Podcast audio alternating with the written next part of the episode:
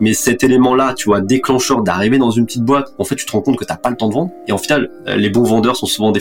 Et là, je l'ai été par défaut, parce qu'en fait, j'avais pas le choix, je devais faire tellement de choses que j'avais pas le choix d'avoir pas beaucoup de temps pour vendre. Bah, ça t'a forgé derrière sur la suite et ça te permet d'avoir la bonne mentalité et en tout cas de rester focus, dire, ok, le temps que j'ai, faut qu'il soit ultra efficace. Et concentre-toi sur ce qui a de la valeur. Parler à tes clients, trouver du business, tu vois, faire des choses qui sont, qui peuvent avoir un impact positif, pas juste faire du présentiel ou de la réunion. T'auras toujours un frein pour pas faire des choses. Donc, fais-le. Derrière, tu vas avoir plein de difficultés. Lâche rien. Genre, voilà, c'est comme ça. Tu vas te prendre des râteaux, tu vas te prendre des portes, mais tu vas ouvrir des fenêtres. Donc lâche. Une boîte est la somme de ses compétences. Fais-la progresser et elle s'envole. Laisse-la stagner et elle s'effondre. Et la meilleure façon de s'améliorer, c'est d'écouter ceux qui sont déjà passés par là. Les Jeunes Branches, c'est le podcast des entrepreneurs pour les entrepreneurs. Des entrepreneurs chez qui tout va vite, tout va loin, tout va fort. Et des entrepreneurs en quête d'humain, de croissance et de nouveauté. Au programme, des réussites, des échecs, des méthodes et surtout des tonnes d'apprentissages à appliquer le jour même sur ton projet. Alors, prépare de quoi noter et surtout, attention à la branche.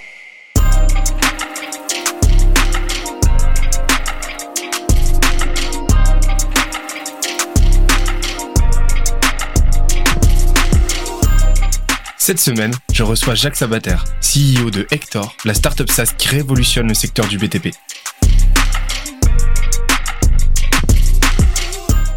Il m'a expliqué comment il a multiplié par 10 le chiffre d'affaires de sa première boîte à seulement 21 ans.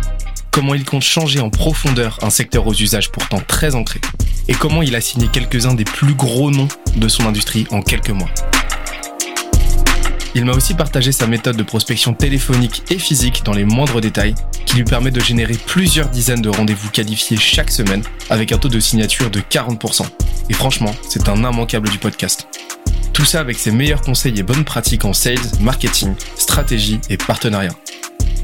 D'ailleurs, l'épisode est tellement dense qu'on en a fait un PDF récapitulatif.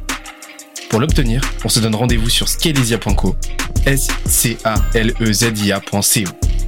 Dernière chose, si tu aimes nos podcasts, n'oublie pas que les meilleures façons de nous soutenir, c'est de nous mettre 5 étoiles sur la plateforme de ton choix. Un petit commentaire, ça fait toujours plaisir, et d'en parler autour de toi à un maximum de monde. Let's go je vais être tout à fait transparent avec vous. Je connais très très bien Jacques parce que c'est un de mes meilleurs potes. Et je connais très très bien Hector parce que je suis associé chez Hector justement. Mais l'objectif, c'est d'être objectif justement. Donc euh, aujourd'hui, je vais faire comme si je connaissais pas du tout la boîte, comme si je connaissais pas du tout Jacques, et on va apprendre à découvrir et Jacques et la boîte ensemble, comprendre comment bah, il a échafaudé sa croissance, parce que vous allez voir, il y a quand même deux trois petites choses intéressantes à à, à, aller grappiller. Comment ça va, Jacques? Bah ça va très bien et toi? Bah ça va nickel, ça va nickel. C'est c'est la première fois du coup que je reçois parce que je m'entends vachement bien avec euh, avec euh, tous les invités que j'ai euh, que j'ai reçus, mais c'est la première fois que je reçois un invité avec qui je suis déjà parti en vacances. J'ai vu Benoît en maillot de bain, ça c'est vrai. J'ai vu Jacques en maillot de bain et alors il y avait match, hein, il y avait match. On enverra les photos. On enverra les photos, les photos volées et, et, et ça fait un moment qu'on discutait. T'étais déjà, t'étais déjà intervenu dans dans l'ancienne émission qu'on va pas tarder à relancer d'ailleurs, une émission en live qui s'appelait Vacarme, euh, où là on parlait vraiment de sujets euh, growth, euh, de sujets marketing. Et toi, tu étais venu nous parler de, de, sales parce que tu fais tu fais rien comme les autres. Je m'étais dit que le jour où je lançais un podcast accès entrepreneuriat, il fallait absolument que tu viennes. On a mis on a mis quelques quelques épisodes avant de réussir à se caler et c'est chose faite. Je suis vraiment super content quoi. Eh ben, c'est pareil. Euh, durant le vacarme, on avait tout donné et là, on va faire la même chose. Donc, vous allez pas vous ennuyer. Ça va être un épisode de dingue. Ça, on le garantit préparez le petit shaker de protéines, euh, mettez-vous bien parce que là, je pense qu'on est parti. Alors, je sais pas du tout. On s'est dit, euh, on s'est donné l'après-midi pour discuter. Donc, euh, ça risque de prendre un petit moment, ce que vous allez voir. On, rivalise un petit peu de bavardage hein, d'un côté comme de l'autre, donc ça risque d'être rigolo. Mais trêve justement de galéjade, je suis très très curieux de savoir comment aujourd'hui tu présentes Hector et comment tu te présentes parce que je sais que tu as pas mal bossé ton storytelling ces derniers temps. Alors, qu'est-ce que ça donne? Magnifique, s'appelle la passe décisive. Euh, J'étais pas prêt à ça, donc c'est parti, on saute dans le vide. Euh, bah, transversale. Bah ouais, c'est parfait. Euh, bah, comment je me présente euh, rapidement? Bah moi, en fait, euh, voilà, je suis Jacques, je suis le fondateur de Vector. J'ai travaillé dix ans dans les entreprises du bâtiment et clairement, on avait un produit de dingue, de dingue, mais on était très mauvais pour gérer la relation client. Avoir une information pour notre client, c'était la guerre. Euh, l'information entre le bureau et le chantier, c'était super compliqué. Et en gros, en voyant euh, bah, ce constat-là, j'ai décidé de lancer Hector, qui est clairement la solution qui permet de gérer de façon extrêmement simple l'ensemble de la relation client et de se concentrer enfin sur sa valeur ajoutée. Qu'on soit commercial, l'idée c'est qu'on aille vendre, qu'on soit administratif, l'idée c'est qu'on soit plutôt là pour travailler la visibilité de la boîte, plutôt faire des relances de factures, et qu'on travaille sur la rentabilité en simplifiant la communication entre le chantier et le bureau. Voilà, c'est quoi Hector? C'est tellement carré. C'est carré. C'est beau. C'est beau. Et, euh, et donc, en fait, ce qui s'est passé, c'est que, euh, pour refaire un petit peu l'historique, à la base, tu étais euh, directeur commercial, puis directeur commercial dans une boîte bah, du BTP, en fait, donc du Serail. Tu as passé 10 ans dans, dans, dans, le, dans le milieu, dans, dans l'industrie. Et, et, en fait, bah, tu es allé vraiment à bras le corps avec bah, toutes les problématiques que tu solutionnes aujourd'hui. Mais en fait, tu es passé de l'autre côté aujourd'hui et là, aujourd'hui, tu fais du SaaS, quoi. T'es passé euh, côté tech, en fait. Ouais, exactement. C'est les mêmes galères que gérer un chantier. Donc c'est bien, je suis resté, tu vois, connecté à ce que je connaissais. voilà. explicite, ça m'intéresse. ah bah, explicite. C'est que si tu veux, quand tu gères un chantier, euh, les gars qui sont sur le terrain, tu vois, les poseurs, les techniciens, c'est jamais de leur faute. S'il y a une galère, c'est pas de leur faute, c'est la faute du maîtreur, c'est la faute du commercial, c'est la faute de ceci, c'est la faute de cela. Et puis, gérer un délai, c'est compliqué. Hein. On annonce, tu vois, euh, trois mois pour intervenir, on intervient au bout de quatre mois. On dit que ça va durer deux jours, ça en dure dix. Et ben dans le dev, c'est exactement la même chose. Quand tu montes une boîte tech, c'est super compliqué. Tu te mets des objectifs de temps que tu respectes pas. Quand tu vas voir un tech tech, tu dis tiens, on a une problématique. C'est pas de ma faute, c'est la faute de l'autre, etc. Donc ça me rappelle exactement ce que je connaissais dans ma boîte, en tout cas dans le BTP. Et c'est ça qui est assez marrant, c'est-à-dire que j'ai, ok, c'est deux milieux totalement différents dans la faction, en tout cas de traiter les choses, parce qu'il y en a où on réalise des chantiers, il y en a où on crée un logiciel. Mais en tout cas dans la gestion interne et en tout cas la gestion humaine, c'est exactement la même chose. Ça c'était assez drôle. Au moins je suis resté dans le même univers. Mais, mais donc du coup, en fait, ce qu'on voit, c'est que tu avais déjà un bagage de compétences à la fois niveau gestion de projet, gestion de chantier, parce que tu étais un petit peu, tu avais quand même plusieurs casquettes euh, de ce que de ce que j'ai compris euh, par le passé. Ta casquette aussi euh, commerciale. En fait, tu les as réutilisées aujourd'hui pour faire en sorte que ça tourne bien, quoi. Ouais, exactement. Bah après, là, le, le sujet de la plusieurs casquettes, c'est de dire quand j'ai commencé à rentrer dans une PME, euh, voilà, dans une petite boîte, t'apprends en fait que tu fais dans la boîte. Tu fais tout. C'est-à-dire que tu fais de l'administrative, t'aides à vider les camions, euh, t'aides à faire l'approvisionnement d'un chantier, et on te dit bah la boîte, parce que pour la petite histoire, la boîte était en plan de redressement judiciaire. Donc en théorie, on devait sortir la boîte de la galère, et au final, ben, je vends pas les gars, j'ai pas le temps de vendre. Et donc tu apprends justement à avoir toutes ces casquettes là et dire bah attends, j'ai 20% de mon temps à vendre, comment je suis efficace? Et ça, c'est ce qui a forgé en tout cas tout ce que je suis aujourd'hui. Enfin, on va en parler tout au long du podcast, mais cet élément là, tu vois, déclencheur d'arriver dans une petite boîte, en fait, tu te rends compte que t'as pas le temps de vendre et en final, euh, les bons vendeurs sont souvent des feignants et là, je l'ai été par défaut. Euh, parce qu'en fait j'avais pas le choix, je devais faire tellement de choses que j'avais pas le choix d'avoir pas beaucoup de temps pour vendre, bah ça t'a forgé derrière sur la suite et ça te permet d'avoir la bonne mentalité et en tout cas de rester focus, dire ok le temps que j'ai, faut qu'il soit ultra efficace. C'est ça, c'est parce que euh, vu, vu que tu devais tout gérer, la, boîte elle était quand même archi mal structurée. Ah bah de ouf. Euh, et du coup, t'avais avais l'équivalent genre d'une journée par semaine pour vendre, donc pour faire ton travail. Et le reste c'était gérer du bruit. En fait, c'est très très très représentatif de la vie d'un d'un d'un entrepreneur euh, en mode early stage, dans les premiers mois, dans les premières voire années même de, euh, de sa boîte. Euh, au début, tu as très très peu de temps pour revendre et pour faire, pour même pour bosser du merge parce que tu es sans arrêt en train de résoudre, des problèmes qui te freinent. Et, et, donc en fait, c'est super. Moi, ça m'intéresse de savoir. avant, voilà, on, les intros dans les jeunes branches, ça dure toujours un petit peu, mais ça m'intéresse de savoir, voilà, t'arrives dans cette boîte là, c'est un de tes premiers jobs effectifs. Euh, donc en plus de ça, bah, t'es es junior à ce moment-là hein, en vente, etc. Qu'est-ce que tu fais? Qu'est-ce que tu mets en place? Genre, c'est quoi ton approche pour te dire, ok, là il faut mettre de l'ordre parce que sinon on va tous au casse-pipe? En fait, si tu veux, la réflexion a été assez simple. On, pour pour t'expliquer rapidement en quelques mots, moi j'ai fait ok j'ai fait j'ai fait une licence d'histoire de l'art et à la fin de tout ça je savais pas quoi faire de ma vie franchement j'avais zéro idée en quoi j'étais bon et ce que je pouvais faire et en rentrant d'Australie je me suis mis en auto entrepreneur parce que je savais bidouiller un logiciel et donc par rapport à ça on m'a proposé un job. Et je suis retrouvé là c'est tu sais des fois on dit t'es parachuté tu vois dans un boulot. Moi ça a totalement été ça. Je suis arrivé on m'a dit ok tu vas vendre des fenêtres euh, voilà ce qu'on fait. J'y connais rien. Donc déjà la règle de base je suis quelqu'un d'assez pragmatique c'est déjà de comprendre ce que je fais. Donc au début je suis allé à l'atelier tu vois je suis allé voir comment fabriquer une fenêtre. C'est quoi une fenêtre? Ok qu'est-ce qu'on vend? Ok bon. Après je vais voir un peu comment ça se passe comment on pose une fenêtre donc, si tu veux, au début, euh, mon réflexe, euh, ça a été plutôt d'essayer de, me dire, ok, il faut que j'apprenne très vite ce que je vais devoir faire ensuite. Et à côté de ça, il faut que je vende. Par contre, je sais pas comment on vend. J'en ai zéro idée. Je, je, suis pas vendeur, j'ai pas de méthodologie, j'ai personne pour m'apprendre, j'en sais rien du tout. Donc c'est comment je vais essayer de me débrouiller. Et en fait, bah, quand tu te débrouilles comme ça, on a la chance euh, dans le bâtiment c'est d'avoir toujours du business entrant. On a toujours des gens qui appellent. Euh, voilà, les entreprises du bâtiment, c'est ce que je dis souvent, c'est qu'on est un peu les enfants riches euh, du milieu de commercial, c'est-à-dire qu'on n'a pas besoin de faire de prospection de base. Donc moi, j'avais des appels entrants, j'avais des rendez-vous. Alors les rendez-vous, je les faisais super mal, je les transformais pas, mais j'avais du rendez-vous. Et derrière, en fait, ce que je me suis dit, sur, surtout, c'est pourquoi j'arrive pas à vendre. Et je suis quelqu'un, comme je te dis, qui est très pragmatique, donc je me suis dit, j'arrive pas à vendre, mais c'est pour quelle raison? Oui, je suis mauvais, ok. Oui, j'arrive avec un costard cravate parce que je pensais que c'est ce qu'il fallait faire quand t'es commercial. Donc euh, les gens ils te prennent, euh, tu vois, t'as un loustic de 20 ans qui arrive avec un costard cravate pour aller vendre des fenêtres sur un chantier avec plein d'enduits partout. Bon, tu passes un peu pour le guignol qu'on voit au milieu du truc. Mais bon, euh, c'était au début l'image que j'avais du commercial. Et après, je suis sorti de tout ça.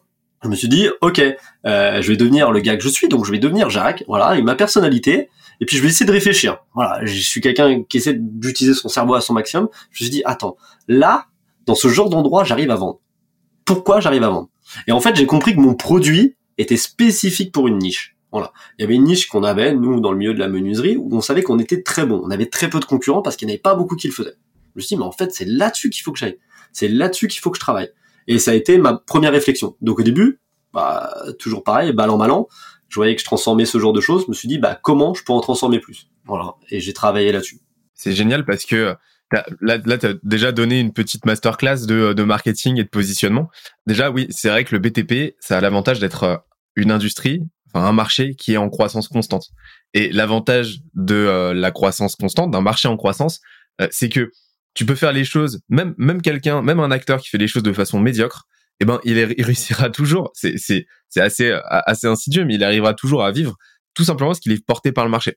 Et sous peu que tu fasses les choses dans la moyenne, bah, tu grossis proportionnellement au marché. Et sous peu que tu fasses les choses beaucoup mieux que les autres, et bah, tu vas grossir avec un indice de 2, voire 3, voire 4, voire X euh, par rapport à, euh, à, la sérénité de croissance du marché.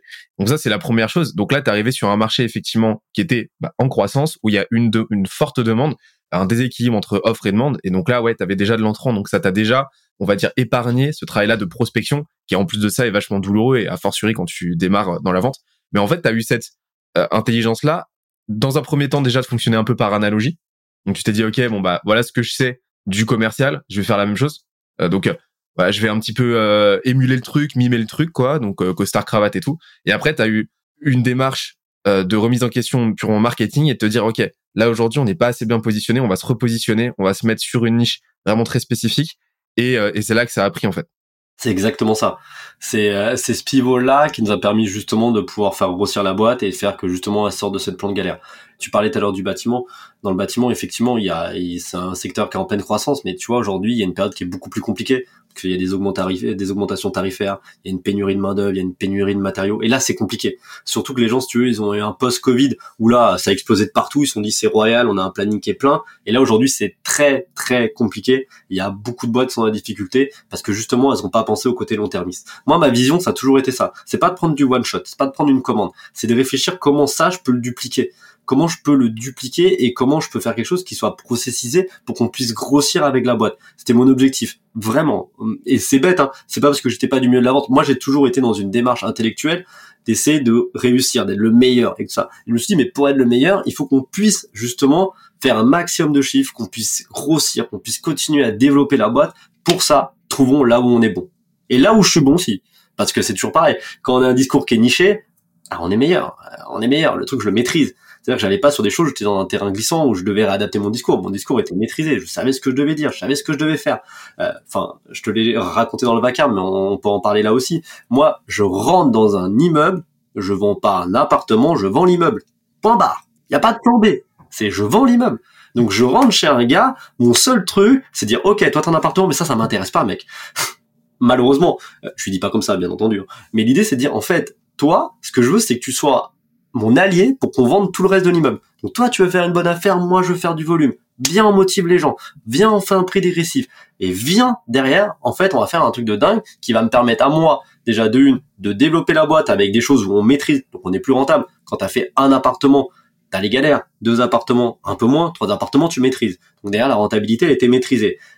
Deuxième point, la vente. Super facile. Il n'y a pas de négo. Les mecs ont un prix dégressif. Il y a quatre mecs qui veulent signer. Ils veulent une remise. Il faut être cinq. Trouvez-moi le cinquième.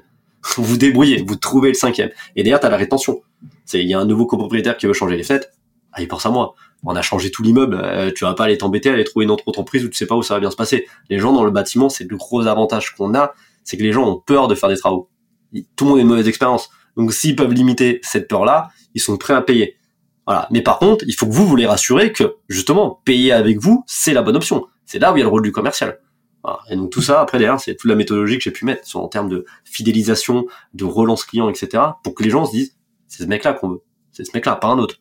Est-ce que tu peux m'en parler un petit peu plus de, de cette stratégie-là de, euh, bah, commerciale en fait? Parce que il y a un truc qu'il faut qu'on qu'on euh, qu'on qu'on respécifie, c'est qu'en fait, t'es arrivé dans une boîte où tout était euh, scindé, euh, donc le, commercial était géré dans un coin, enfin tout était siloté et ça c'est le cas d'énormément de boîtes. Toi, tu as tout réaligné en fait. On t'a réaligné le marketing, donc le positionnement, tu as réaligné euh, le discours, commercial et tu as, packagé, tu as productisé en fait au maximum la partie euh, bah, production, donc la partie produit et tu as fait en sorte que ça fit en fait avec la partie marketing avec une offre en fait cohérente et en plus de ça, servi par une stratégie marketing, mais ce qui n'était pas fait avant, et ça, ça a tout changé, on verra les, chiffres après. Et, euh, et, et, au niveau justement de ta stratégie commerciale, est-ce que tu peux nous, nous résumer ce que tu as mis en place à ce moment-là? Parce que euh, je pense que ça va servir à énormément de monde.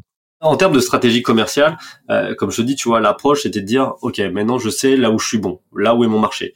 Donc déjà, l'idée c'est de me faire connaître par ces gens-là. Donc moi, je te dis, je travaillais dans les copropriétés qui avaient telle spécificité technique. L'avantage dans les fenêtres, c'est que tu peux le voir de l'extérieur. Donc je savais dans quelle résidence c'était intéressant pour moi de travailler. Donc soit j'allais, j'allais parler au gardien, parce que le gardien pour moi c'était un super prescripteur. Soit j'allais parler au syndic, tu vois, ou soit par un heureux hasard, j'avais quelqu'un qui me prenait un rendez-vous. Donc j'avais ces trois canaux-là pour moi qui étaient indispensables, et j'en avais un quatrième où j'avais commencé à travailler, c'était les architectes. Parce que les architectes aussi, pour moi, c'était des bons prescripteurs, et je savais justement les architectes qui travaillaient dans ce genre de quartier, c'est-à-dire pour moi, en gros, c'était, on prend Paris, parce que j'étais en région parisienne, je savais que mon secteur, c'était plutôt le 16e arrondissement, le 7e, le 6e, etc. C'était là où il y avait énormément de fenêtres qui avaient été faites à cette époque, qui correspondaient à celles-là que moi, je pouvais changer. Donc c'était ces architectes-là que j'allais cibler toujours pareil avec un objectif simple, créer de la valeur. L'architecte, quand j'allais le voir, mon idée, c'était pas de dire, oui, voilà, je suis Jacques, telle entreprise. Non, non, non. Mon idée, c'était de dire, OK, toi aujourd'hui, je sais qu'en tant qu'architecte, c'est une galère de trouver une entreprise qui est fiable, qui peut t'aider même à, réfléchir en phase de conception, parce que les gens n'ont pas envie, ils ont envie d'arriver au concret. Donc tant que le projet est pas encore euh, concret, ils veulent pas y aller. Non, y a pas de problème. Tu me consultes autant que tu veux. T'as un sujet technique, tu m'appelles, je viens avec toi. L'idée, c'était de créer un lien. Fallait que le gars, ça devienne mon ami. Voilà. S'il a besoin, il m'appelle. Il n'y a pas de contrepartie. Derrière, lui, ce qu'il veut, c'est être assuré par une entreprise qui travaille bien. C'était moi. Et dans le lot, des fois, il y avait un client qui voulait pas travailler avec nous parce qu'on était un peu trop cher en Wix. Derrière, ils avaient une galère une fois. L'architecte, il voulait plus. Et donc, derrière, pour moi, c'était parfait. Le gardien, c'était la même chose. Le gardien, c'était lui dire, OK, toi, tant que gardien, tu vois, là, la petite fenêtre que t'as là-bas, t'aimerais bien en avoir une nouvelle toute propre. Ah ouais, les gars, ils veulent pas nous le payer. Pas de problème. Nous, on te l'offrira. C'est l'idée, c'est gagnant, gagnant. Alors les gardiens, euh, sans, être péjoratif, c'est souvent des, des, petits cadeaux, des petites choses, etc. Euh, c'est bon, c'est d'autres méthodes, mais c'est ce qui fonctionne en tout cas. Donc ça, c'était le point. Les syndics, pareil. Un syndic veut pas avoir de problème. Un syndic, il gère que des galères. Donc moins il peut avoir de problèmes, mieux ça lui va. L'idée, c'est qu'il puisse encaisser tous les mois sa prestation. Par contre, gérer les pannes, les galères, etc. Ça, il veut pas. Donc moi, c'était ok problème de garantie, problème de gestion, etc. Tu m'appelles, j'ai un gars pour toi, on te fait les réglages directs. L'idée c'est que t'es limite ta ligne rouge, je suis là pour te dépanner. Et les clients, comme je te dis, c'était de comprendre toute la valeur ajoutée que je pouvais leur donner. Donc pour ça, j'avais tout un processus. Donc ce sont en termes de discours, tu vois, j'arrivais chez un client, la phase de découverte, etc. C'était super important. Moi, je, moi, j'avais jamais un problème, tu vois, à dire non aux gens. Tu vois, des choses qui marchent pas. Par exemple, moi, les gens qui voulaient des options, j'étais toujours là en train de dire non, on réduit les options c'est quoi ton problème? T'as une chambre, elle est côté rue, t'as du bruit. On va pas parler de composition de vitrage. Le vitrage qu'il te faut, c'est ça. Si tu veux dormir au calme, c'est ça. C'est pas autre chose. Pas en bas. ça, il faut savoir le faire. Parce que souvent, les commerciaux, c'est oui, oui, oui, oui. Ok, très cool. Il est où ton rôle à toi? Toi, t'es là pour conseiller. T'es là pour frustrer. T'es là pour l'orienter. T'es là pour montrer que le mec, il doit avoir confiance en toi. Alors des fois, c'est pas facile. Il faut savoir le faire. Voilà, de façon pragmatique et raisonnée, ça marche bien. Ça, c'était le second point dernier point, on sort de rendez-vous, c'est c'est quoi la prochaine étape? La prochaine étape, c'est tu viens au showroom, je te présente le produit, voilà, et je te présenterai le devis à ce moment-là. Je te l'envoie pas par mail, tu vas pas le regarder, tu vas rien comprendre. Tu vas pas acheter une voiture sans l'avoir vue. La même chose sur tes tête. Et si le mec il dit non, ça montre sa motivation d'achat. Next. J'ai pas de temps pour toi. J'ai pas de temps pour toi. Apprendre à dire non. La vente, c'est pas mathématique. C'est le temps que vous pouvez consacrer, en tout cas, au bon prospect pour leur vendre. Ça, c'est le second point. Derrière, c'est comment on crée un lien. Une fois que je sortais de rendez-vous, le lendemain, j'avais toute une bibliothèque de photos sur mon téléphone. J'envoie une photo de réalisation. Tu vois, genre, tiens, on fait un chantier à côté, c'est exactement le même projet que toi, j'ai pensé à toi. Mec, waouh! le type il est cool, tu vois. C'est pas une relance à deux balles en disant oui, euh, je vais vous envoyer le devis, tiens, on fait une offre promo. Non, je te donne de la valeur, je te fais te projeter. Tu dis putain, c'est sérieux, tu vois comment je travaille, tu vois que je suis, tu vois. L'effet waouh, tu vois, l'effet waouh. Et après, dès que t'arrives au showroom, oui ou non, pas de peut-être. S'il y a peut-être, tu reviendras vers moi. Moi, j'ai fait mon travail. La vente, pour moi, j'ai toujours eu ça dans ma tête parce que j'ai géré les chantiers derrière. C'est qu'une étape. Tu vois, c'est pas la finalité, c'est qu'une étape. À un moment, on signe, c'est le meilleur moment on va réaliser ton projet derrière. C'est là où ça va être chouette. Là, aujourd'hui, on est en train de discuter, etc. On va pas passer 15 ans dessus. Avançons. Avançons. Voilà. Et il faut savoir aussi être force de proposition là-dessus. Gérer les objections, bien entendu. Et surtout, voir la vente comme une étape. C'est pas genre le haut de la montagne, j'ai fait ma vente, c'est fini. Non, non, non, non, non. C'est une étape. Derrière, pareil, autre process, c'est la vente s'arrête pas à la signature. Je suis le gars. Tu vois. Genre, ok, tout va bien, il y a un problème, je te réponds, la réception de chantier c'est moi. Six mois après les travaux, je t'envoie un SMS, est-ce que tout va bien? Voilà, garder un lien constant. Voilà ce que je pouvais dire un peu sur mon process. Masterclass, on peut arrêter l'épisode ici. Allez, merci beaucoup, ciao. Allez, ciao. Là déjà, tu sais, on fait des extraits souvent dans, dans, dans les jeunes branches, enfin souvent, systématiquement. Il y a toujours euh, quelques petits extraits qui suivent les gros épisodes. Bon bah là c'est bon, en fait j'ai pu, j'ai noté les les time codes, c'est bon, c'est parti quoi.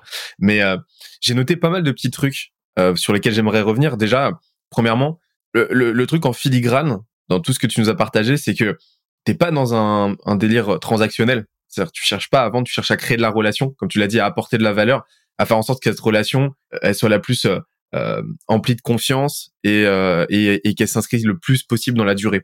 Avec non seulement tes clients, tes prospects, mais aussi avec tes partenaires. Et ça, c'est le deuxième truc, c'est tu crées un réseau et qui de, de prescripteurs et tu fais en sorte que tout le monde potentiellement devienne prescripteur pour toi. Et c'est là que tu te crées cette exponentielle, quoi. Exactement. Et euh, si tu veux, euh, enfin, moi j'ai toujours une règle. 1 égale 10. Un client doit m'en ramener 10. Au pire, il m'en ramènera que 3 et c'est pas grave. Mais ça, je l'ai toujours dans un coin de ma tête. Et ce qui est drôle, c'est que tu vois, j'ai arrêté de travailler dans cette boîte-là en 2019.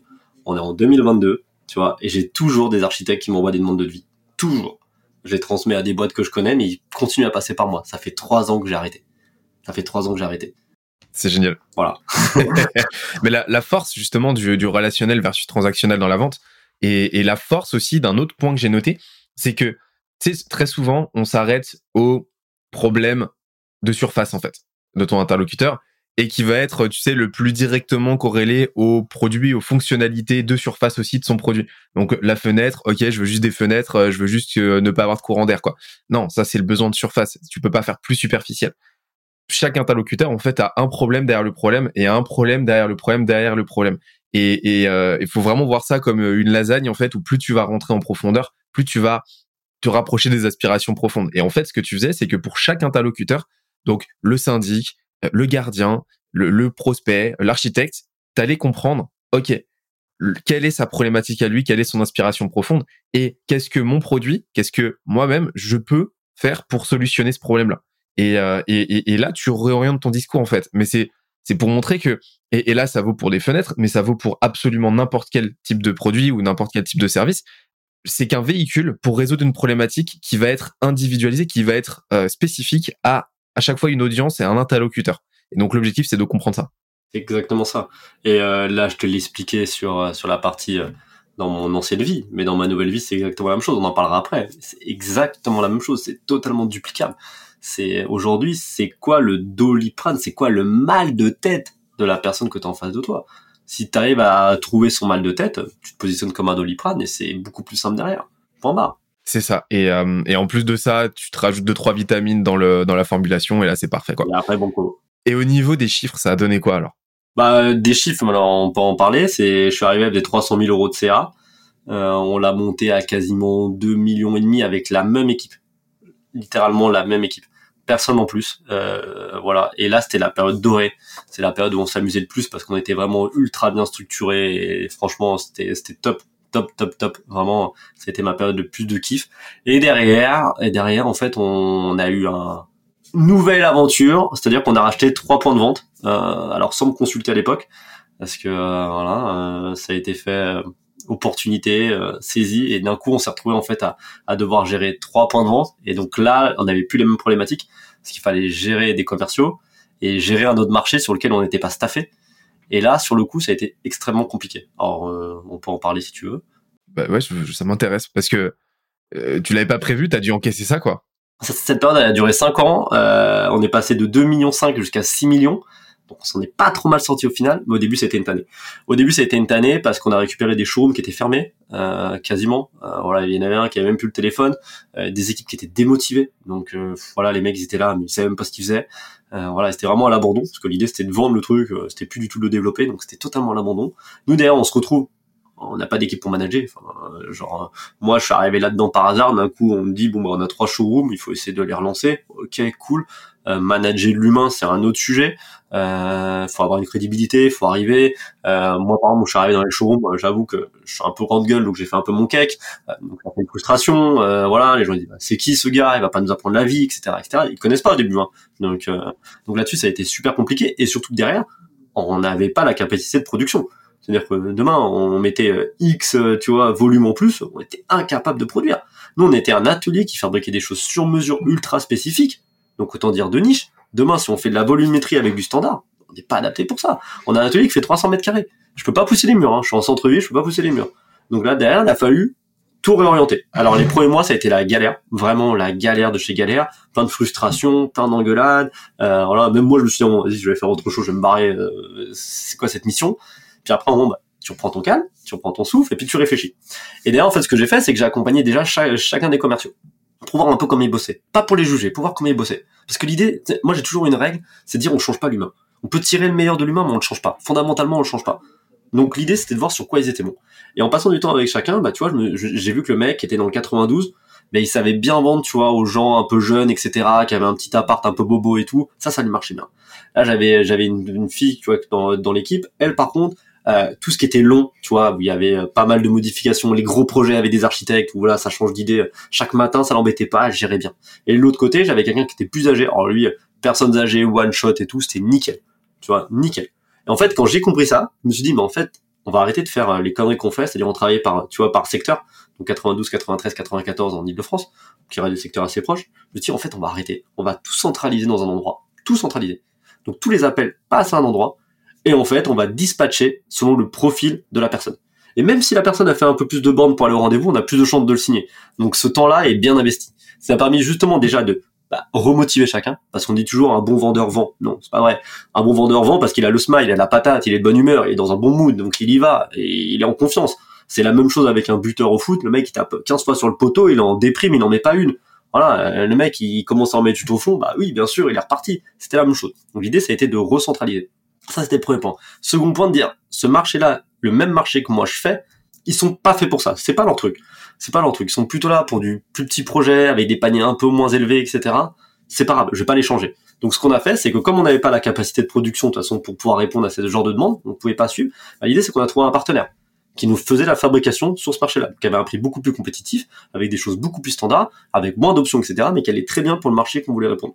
Et quand on a réaligné tout ça, bah, ça a permis justement de permettre de tout décoller, donc euh, voilà, d'obtenir une croissance par rapport à ça, d'avoir des commerciaux qui étaient motivés, et ce qui nous a permis d'attendre, bah voilà, on a été les meilleurs showrooms du réseau, on a fait des super performances commerciales, et on a pu réaller de l'avant. Mais il a fallu prendre le temps, un peu la même chose, c'est quand je suis arrivé dans la boîte au début, la capacité d'analyse, euh, capacité d'analyse, et t'en remettre en question, toujours t'en remettre en question, tu sais, de pas dire mon schéma à moi c'est le bon schéma. Non, mon, schéma à moi c'est mon schéma.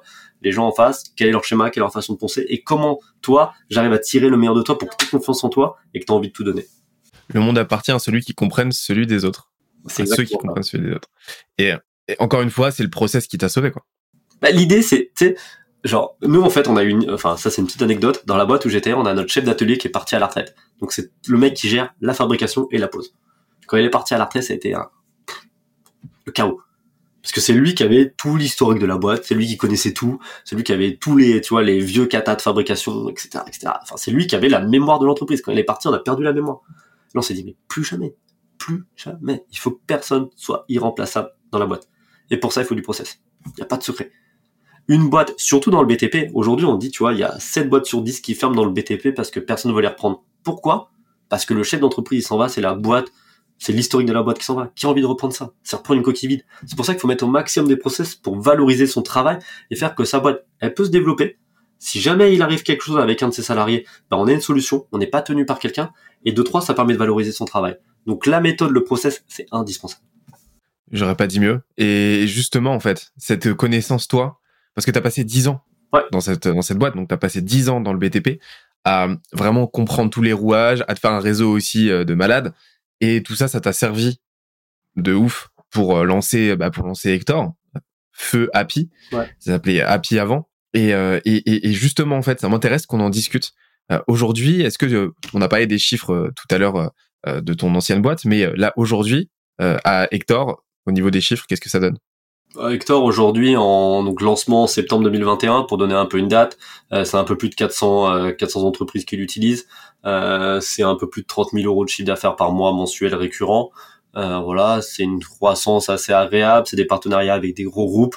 voilà, c'est c'est c'est c'est surtout c'est une aventure qui est assez cool parce qu'en fait on arrive à, à convertir des gens qui à la base sont pas prêts à ça. Et ça, c'est le plus gros des challenges. Et je dis pas qu'on a réussi, hein, il y a encore vachement de taf. Mais là, vraiment, la vraie satisfaction, en dehors de ça, c'est de voir justement comment on peut apporter du plus dans des boîtes qui ont du mal à voir comment la technologie, ou tu vois, ou l'informatique peut les aider. Et donc ça, c'est le gros challenge qu'on va essayer de gagner.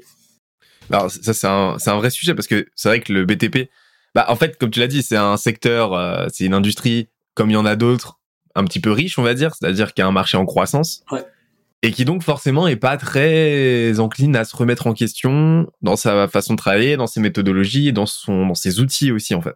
Donc en fait, t'as as ce côté-là, en fait, t'as le revers de la médaille où en fait t'as pas mal de liquidité quand même.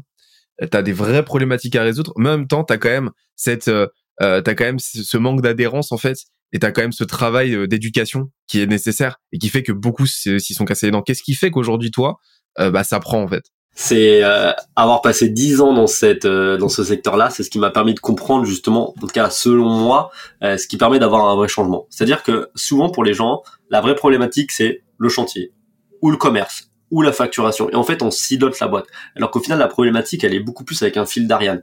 Et moi, mon gros objectif, c'est de dire comment, en fait, je permets à chacun des collaborateurs de réussir à exploiter son plein potentiel, comme j'ai pu le faire dans ma boîte. C'est-à-dire de mettre de la méthode, mais à chacun. Pas s'arrêter à une étape. Et c'est le gros point fort d'Hector, c'est ça. C'est-à-dire qu'on permet en fait au commercial de dire ce que tu fais aujourd'hui, maintenant, regarde comment tu vas le faire et regarde ce que tu vas pouvoir faire. La personne qui gère l'administratif, regarde ce que tu fais maintenant. Voilà, regarde comment tu vas pouvoir le faire après. Tu vois, et pareil pour le technicien, parce qu'il faut imaginer que nous, euh, on n'est pas un logiciel, tu vois, qui est utilisé genre par des marketeurs ou juste par des sales, donc est vraiment par une cible précise. On est utilisé par toute la boîte, avec des profils qui n'ont pas l'habitude d'utiliser un outil informatique. Donc, autant dire que c'est un enjeu de dingue. C'est-à-dire que l'opposeur qui a 55 ans, qui a toujours eu sa façon de travailler, il faut aller le regarder en face, dire bah maintenant tu vas utiliser ton téléphone. Mais pour ça, tu vois, il faut pouvoir travailler ton discours. C'est-à-dire que le discours pour nous les rodés, c'est-à-dire on va voir le technicien, il t'as l'habitude d'écrire sur ton bout de carton, pas de problème, tu vois. Sauf que ce bout de carton là, tu mets dans ton camion et quand tu dois revenir au bureau à 16h30, bah t'as envie de rentrer chez toi, t'as pas envie de donner le bout de carton pour aller commander la finition. Et puis le lendemain, tu vas repartir dans ton quotidien. Et dans deux semaines, quand il faudra terminer le chantier de Madame Martin, on a oublié ce bout de carton. On va renvoyer un gars pour aller mesurer cette petite finition. Et ben là, ce bout de carton, tu le prends en photo. Juste, tu le prends en photo. Et il arrive au bureau. Et ta charge mentale, elle est finie. Tu te poses plus de questions. Ton travail a été fait. Voilà. Et c'est le gros enjeu, c'est de comprendre, en fait, chacune des parties prenantes, comment lui parler. Et on revient sur ce qu'on a dit tout à l'heure. Le syndic, l'architecte, tu vois, le particulier, etc. Le discours n'est pas le même. Là, c'est pareil. On a une solution. On a cinq discours différents selon le poste que tu as au sein de l'entreprise. Et c'est ce qui fait aujourd'hui la différence. Ceux qui l'ont déjà fait savent à quel point c'est complexe à faire. Le, gros levier que tu as eu, c'est justement ce qu'on appelle un founder market fit très fort. C'est quoi? C'est l'alignement entre toi, le fondateur, et le marché en question, donc le marché que tu adresses, et à quel point tu es expert, à quel point tu connais ce marché. En fait, tu as fait un produit, le produit que tu aurais adoré avoir à l'époque, quand, quand tu étais en directeur commercial, et que tu galérais à aligner justement, à faire ce travail-là d'alignement dans la boîte qui vous a permis de faire x4, x5 en très peu de temps. Euh, et là, en fait, l'outil euh, Hector permet de le faire. C'est ça qui est cool. Mais, mais pour ça, en fait, euh, pour ça, il faut déjà comprendre en profondeur les problématiques et les différentes parties prenantes et leurs aspirations profondes, encore une fois. Et ça, ça s'invente pas. Et c'est ce qui fait que, bah, en fait, pendant dix ans, tu étais déjà en train de travailler, sans, sans même le savoir, tu étais déjà en train de capitaliser, de travailler sur le lancement, bah, demain de ta boîte, quoi. Alors, t'as tout à fait raison dans tout ce que tu viens de dire, sauf qu'au début, ça me paraissait pas aussi clair comme de l'eau de roche comme on le raconte là. C'est, de dire, t'as, t'as, t'as ce truc-là qui est dans un coin de ta tête. Moi, en 2019, quand je quitte la boîte, au début, je me dis, je vais racheter un atelier, je vais faire la même chose que je faisais à Paris, mais à Tours. Je vais mettre des process de malade et je vais inonder le marché parisien. Ça se fait pas parce que racheter une boîte dans le BTP, c'est reprendre de l'humain. Et ça, c'est compliqué. Là, ça m'a fait une première alerte. De dire, attends, ces gars-là, je leur dis juste que la machine, on va aller dépasser de 2 mètres, c'est déjà un problème. Et donc ça, je l'ai gardé, cette information-là. C'est-à-dire de me dire, attends, dès que je vais devoir parler après, et ça m'est revenu quand j'ai lancé le logiciel, de me dire, quand je vais parler à ces gars-là, faut penser qu'il faut pas que je leur change leurs habitudes. Il faut pas qu'ils aient la sensation que je leur change leurs habitudes. Ils ont un caractère assez fort, ils ont des habitudes bien trempées, il faut que je m'adapte à eux et non l'inverse. Ça a été le premier point. Le second point, c'est qu'au début, j'ai monté une agence pour aller voir d'autres choses, ce qui se faisait dans d'autres boîtes. En fait, je me suis dit, mais tout le monde vit le même truc. Tout le monde. C'est pas juste moi dans ma boîte ou dans mon secteur. C'est le mec qui fait du dépannage, le mec qui fait du chantier en B2B ou en B2C, tout le monde a la même problématique. Avec une approche différente, bien entendu, mais la problématique macro est la même. Et là, à un moment, quand je me suis dit, voilà, sur un coup de tête, je vais lancer un SaaS, je me suis dit, ok, le truc qu'on doit faire, et on avait une discussion, Benoît et moi, donc voilà, sur cette partie-là, en mode, sort quelque chose, voilà, juste un MVP euh, sur la partie co-commerce, et je lui dis, ça va être limité, parce que les entreprises du BTP, elles ont besoin d'avoir quelque chose qui est plus à 360, donc il faut qu'on aille plus loin, parce qu'après du temps un peu plus en développement, qui a fait tout ça, etc. Mais ce qui était l'objectif, c'était de pouvoir répondre à chacune des parties prenantes pour que le logiciel soit vraiment utilisé par toute l'entreprise. Et l'enjeu était de dingue. Mais par contre, l'impact derrière est énorme. Parce qu'en termes de discours d'utilisation, de rétention, c'est magique. Bah c'est ça. Et euh, donc en 2019, tu, tu, quittes la, tu quittes la boîte. Tu, euh, à la base, tu voulais monter ton atelier, mais en fait, tu montes une agence. Donc rétrospectivement, tu sais ce que ça t'a apporté, mais à ce moment-là, tu disais pas que tu allais lancer un, allais lancer un SaaS, tu allais lancer euh, du logiciel. Tu, tu te projetais vraiment à l'époque avec, avec ton agence. C'était quoi l'impulsion, le, le, le, le, tournant qui a fait que tu t'es dit, OK, là, je vais passer sur du SaaS? Alors, euh, numéro un, si tu veux, quand j'ai euh, quand j'ai lancé euh, l'agence, tous les soirs dans la douche, tu vois, genre c'est vraiment un moment intime. C'est je me disais comment je fais un truc plus gros que ce que je fais aujourd'hui? Genre vraiment, j'avais ça dans ma tête de me dire il faut que je trouve une idée, il faut que je trouve un truc où je peux faire un truc plus gros que moi. Mais le logiciel c'était pas du tout dans ma dans ma ligne de mire parce que pour moi ça me semblait inaccessible, vraiment je pensais pas avoir les compétences. Je me disais comment je peux me lancer là-dedans? Enfin, je connais rien. Donc c'était très très loin de mes, de ma, dans mes axes de réflexion. Mais tous les soirs, je me disais ça. Je peux pas continuer avec une agence. C'est dupliquer l'humain, c'est trouver des clients, c'est tout ça. Ça me fait pas triper plus que ça sur le long terme. Il faut que je trouve autre chose. Et je me disais, bah, si je trouve pas en gros l'idée magique, euh, bah, je sais pas ce que je vais faire. Quoi. Genre vraiment dans cet axe de réflexion. Tous les soirs, voilà, je me disais ça, tu vois. Et à un moment, je discute avec des gars à Station F qui ont sorti un logiciel et je me dis mais attends mais ces gars, ok, Station F, j'ai l'impression que c'était élite, etc. Je dis pas que Station F, c'est pas élite, attention. C'est juste me dire, mais en fait, ils sont pas plus intelligents que moi, quoi. Ils ont réussi à le faire. En fait, euh, genre, la limite que je me mets de ce truc-là, c'est juste mon plafond de verre à moi que je vois pas assez haut, quoi. Genre, en fait, je peux le faire. Et ce truc-là, là, ça fait tilt direct, hein. Je veux dire, quand j'ai pensé à ça, une semaine après, je me disais, ok, je vais faire des maquettes, on va le dessiner sur la feuille. Une semaine en suivant, j'embauchais un dev. Donc ça s'est fait très vite. Juste à un moment, je lui déclic parce que ce truc-là, je l'ai pensé et quand je me suis dit que je pouvais le faire, euh, ça a été très très vite à créer dans la réflexion. À développer, c'était un autre sujet. en tout cas, à mettre sur le papier, ça a été très très vite. Euh, voilà, et c'est juste un déclic où au moment je me suis dit, ce truc-là, c'est possible et c'est ça qui peut être le projet qui peut me dépasser. Vraiment, parce que ça a toujours été mon objectif, faire un truc plus gros. Voilà, j'ai toujours été quelqu'un d'ambitieux, donc le côté agence, etc. Bon, voilà, tête des boîtes et tout ça, mais moi je voulais vraiment avoir un truc qui me dépasse. Je voulais révolutionner un secteur. Pour ça, il fallait trouver le truc et voilà, le déclic de se dire en fait c'est possible. c'est ça parce qu'en fait la grande difficulté c'est quand tu t'es lancé, tu avais toute la connaissance marché, tu savais comment le vendre, tu savais à qui tu t'adressais, donc tout ça c'était tout ça c'était baqué. Tu avais une idée très précise du produit que tu voulais d'un point de vue purement bah, usage business, il y avait pas de souci là-dessus. Par contre derrière la partie technique a été un peu plus compliquée. Euh, comment t'as fait du coup pour compenser ça? J'ai galéré. Euh, j'ai galéré, euh, j'ai galéré. Voilà, j'ai trouvé, j'ai trouvé un dev euh, qui s'appelle Axel, euh, voilà, qui a cru au projet. Ce qui est très très très compliqué. Hein. Je veux dire, quand tu es un fondateur qui connaît rien en tech, motiver un dev à rejoindre une aventure, c'est super compliqué. Aujourd'hui, le marché, le marché des devs, c'est un marché qui est saturé. c'est à nous d'aller les draguer et non l'inverse. Donc moi, j'y connaissais rien, donc c'était compliqué. Par contre, par contre, j'avais une vision. Par contre, j'ai toujours eu cette capacité d'attraction pour attirer les gens vers moi.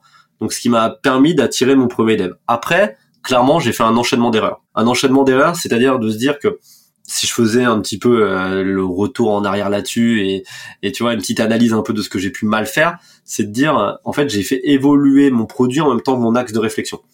Et sauf que dès que tu fais un produit, pour ceux-là qui développent, euh, je pense que vous comprenez très bien la mécanique, c'est de dire en fait, on a fait des fondations qui sont pas du tout faites pour ce qu'on avait prévu de faire après. Parce que on était vraiment dans du test and learn, de dire attends, je vais faire ça, ah oui, mais si je mets cette brique là, et cette brique là, et cette brique là, et cette brique là, d'avoir vraiment ce côté-là qui est la puissance pour moi d'une startup, c'est sa souplesse, mais qui peut être compliqué en termes de dev, où là, il y avait une roadmap qui n'était pas définie. Nous, on avait une pièce manquante dans l'équipe, qui était la personne qui gérait le produit pour pouvoir structurer la maquette. Et donc, c'était un peu un, un monte un meuble Ikea, voilà, on va faire une chaise.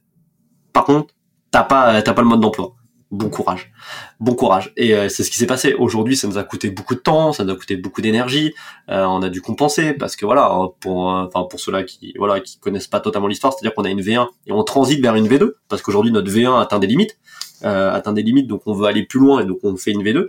Et ça, c'est quelque chose qu'il faut accepter. Mais c'est en fait c'est le prix c'est le prix pour apprendre. Donc euh, ça, ça a été compliqué de trouver des devs, de les manager, de comprendre comment euh, justement ils fonctionnent aussi dans leur façon de travailler, de réussir à les mettre en équipe, etc. C'est exactement la même chose quand je suis arrivé dans la boîte, c'est exactement la même chose quand j'ai repris les showrooms, c'est exactement la même chose quand j'ai monté l'agence, c'est la même chose quand j'ai commencé dev. On apprend, et il faut apprendre très vite. Le, switch que vous êtes obligé de faire entre la V1 et la V2, c'est une illustration parfaite du, euh, tu sais, du cycle dont je parle, dont on parle souvent chez Skezia, du scale mess depth. Mm. Tu sais, où tu as une phase de croissance, donc euh, là, là, tout se passe bien. En fait, tes courbes montent, c'est trop cool. Et puis au bout d'un moment, en fait, tu sais pas pourquoi, tu comprends pas, mais ça commence à ralentir un petit peu, etc. Et en fait, le truc, c'est que cette croissance, systématiquement, elle va entraîner du mess, donc du désordre, du bordel, en fait. Et ce mess, en fait, si tu l'évacues pas au fur et à mesure, et très souvent quand t'es bootstrappé ou quand t'as pas levé beaucoup d'argent, euh, eh ben, tu vas pas avoir les ressources pour l'évacuer, et souvent même t'as pas les connaissance, t'as pas le recul pour te rendre compte que là il y a du bruit, il y a du euh, désordre qui s'accumule, et eh ben ça va se cristalliser, ça va s'accumuler et ça va créer de la dette. Et donc cette dette dans votre cas, elle est euh, technique en fait, c'est-à-dire que la V1 elle suffit plus en fait, elle suffit plus à euh, à vos ambitions, à vos velléités de croissance et elle suffit plus à votre besoin de scale et aux besoins de votre de vos utilisateurs. Et donc ça fait que la croissance en fait à terme elle va ralentir, voire même elle va elle va s'inverser. Et les courbes vont s'inverser. Et en fait, le seul truc que tu peux faire à ce moment-là, c'est de stopper, d'accepter que pendant quelques temps, ça va être la galère, ça va stagner, de d'évacuer en fait la dette, de payer ta dette et de rééchafauder une structure euh, qui te permet d'upgrader, de relancer une phase de scale. Et en fait, ça, tu peux le faire en travaillant justement sur ta structuration, en travaillant, euh, en comblant les trous dans la raquette et en upgradant tes compétences, donc en développant de nouvelles compétences et, et, euh, et en progressant en fait en interne. Et c'est ces trois leviers-là qui te permettent de continuellement en fait enchaîner ces cycles-là de scale mess depth sans lesquels tu peux pas grossir en fait. Et, et, donc en fait on a on a là une illustration parfaite de ce phénomène qui auquel absolument tout le monde est régi mais très peu de monde euh, est conscient. Ouais.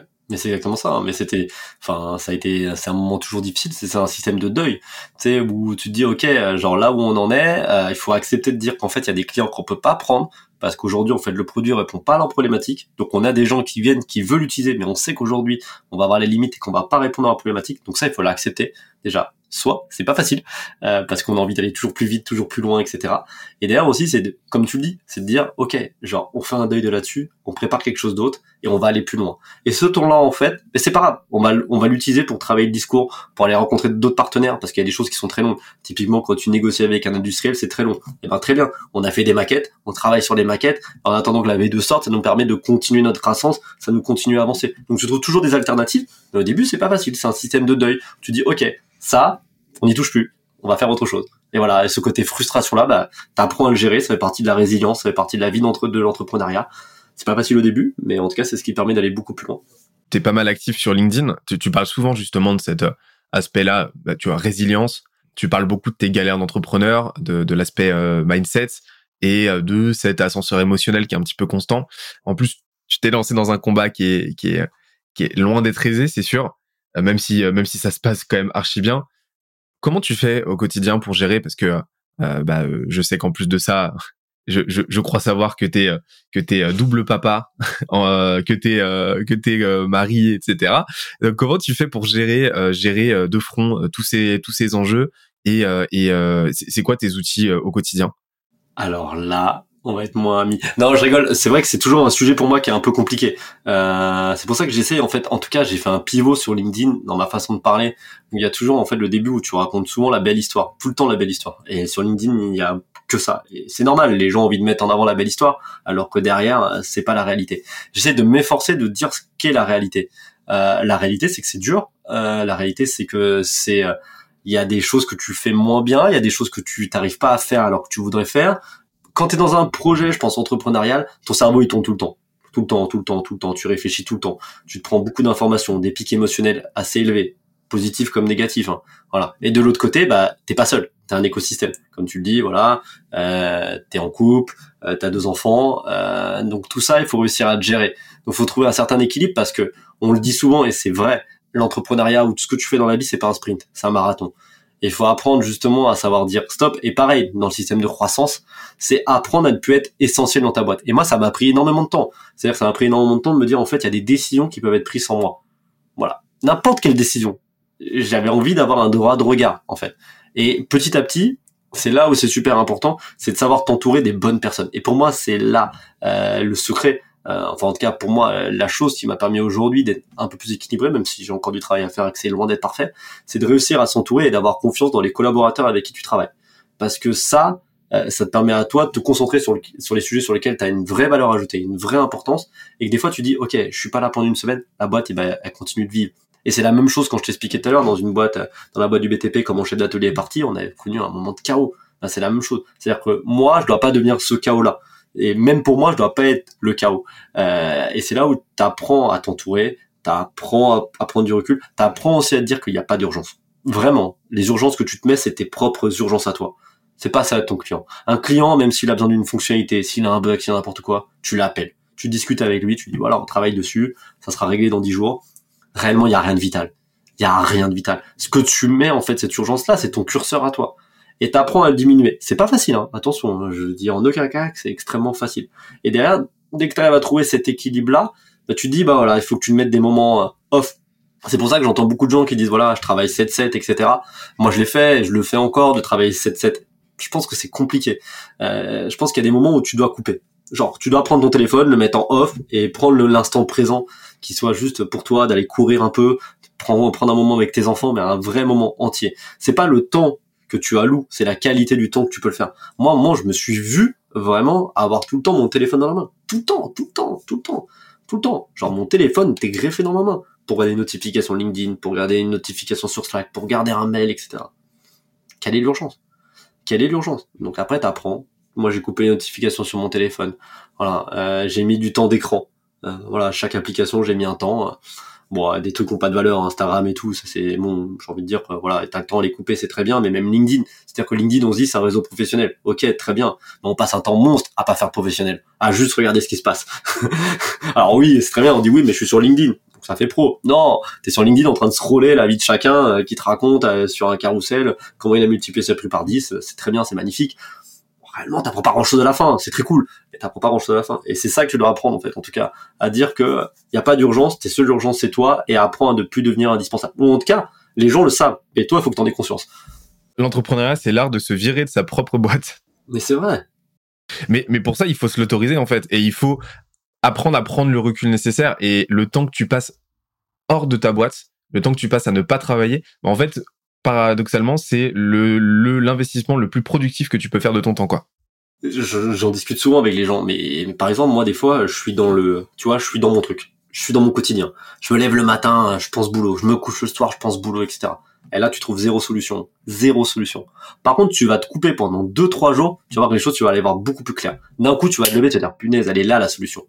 Voilà. Donc le côté genre cyclique en train de te dire non, je tourne en rond, je tourne en rond, ce qui te rassure beaucoup. Parce que tu sais derrière tu te dis si jamais j'ai échoué, j'aurais pas de regret, j'aurais tout donné. Tu vois, c'est un peu la vision parce que c'est la peur de l'échec hein, de, l'autre côté. Hein. C'est, c'est, on est tous humains là-dessus. Et moi, franchement, j'ai fait une, j'ai fait un travail énorme sur moi là-dessus. C'est-à-dire que à un moment sur euh, sur Happy, euh, avant que ça devienne Hector, je me disais en fait on va peut-être échouer peut-être qu'en fait euh, genre j'arriverai jamais à sortir le produit parce que pour X raisons et je vais peut-être échouer ça me bouffait mais en profondeur parce que je savais qu'on avait des clients je savais qu'on avait une vision et je me disais en fait le côté genre tech ou autre qui va faire le truc en fait on va échouer et en fait après j'ai appris un truc c'est de me dire et j'échoue et alors? Et alors? J'en ferai une autre je ferai autre chose. C'est pas grave en fait. Et t'apprends à faire ce deuil-là. Ça veut pas dire que derrière t'as pas envie de réussir, pas du tout. Mais un échec fait partie de la vie. Moi j'ai rencontré quelqu'un qui s'appelle Hugo, qui raconte Hugo Benz que t'as accueilli euh, justement euh, dans euh, dans les jeunes branches. Il le raconte ouvertement. Ouais, il a connu un échec, c'était super dur, mais il a fait le deuil de ça. Ouais, ok. Il est toujours là. Et aujourd'hui, voilà, ce qu'il a réussi derrière, c'est bien plus grand que son échec qu'il a eu. Voilà. Donc, faut apprendre, en tout cas, à faire ce deuil-là, ce qui te permet, à mon avis, de prendre beaucoup plus de recul. Parce que la seule peur, pourquoi on travaille tout le temps, c'est juste de dire, on veut pas échouer. Et si jamais on échoue, on aurait une excuse. C'est pas grave. Donne tout, sois présent, sois le plus efficient dans ce que tu fais. Fais les choses qui ont de la valeur ajoutée. Typiquement, passer trois heures sur LinkedIn, ça n'a pas de valeur ajoutée. Cas très peu. Tu peux réduire ton temps à un quart d'heure, 20 minutes, une demi-heure, et c'est déjà très bien. Euh, voilà, ça a peu de valeur ajoutée. C'est du temps que tu prends pour juste te rassurer. Et concentre-toi sur ce qui a de la valeur. Parler à tes clients, trouver du business, tu vois, faire des choses qui sont qui peuvent avoir un impact positif, pas juste faire du présentiel ou de la réunion. J'interromps l'échange 30 petites secondes pour te dire de ne pas oublier de nous ajouter une petite note des familles sur Apple Podcast ou sur la plateforme de ton choix. Tu connais la chanson, ça nous aide très fort à faire connaître euh, le podcast au plus de monde possible. Allez, on reprend. C'est le lot de beaucoup, beaucoup d'entrepreneurs. Hein. Franchement, je m'en rends compte de plus en plus, c'est assez dingue. Ouais, mais puis on est passé par là. Donc, comme je dis, je dis en aucun cas que c'est une leçon de morale. J'ai été le premier à faire ça.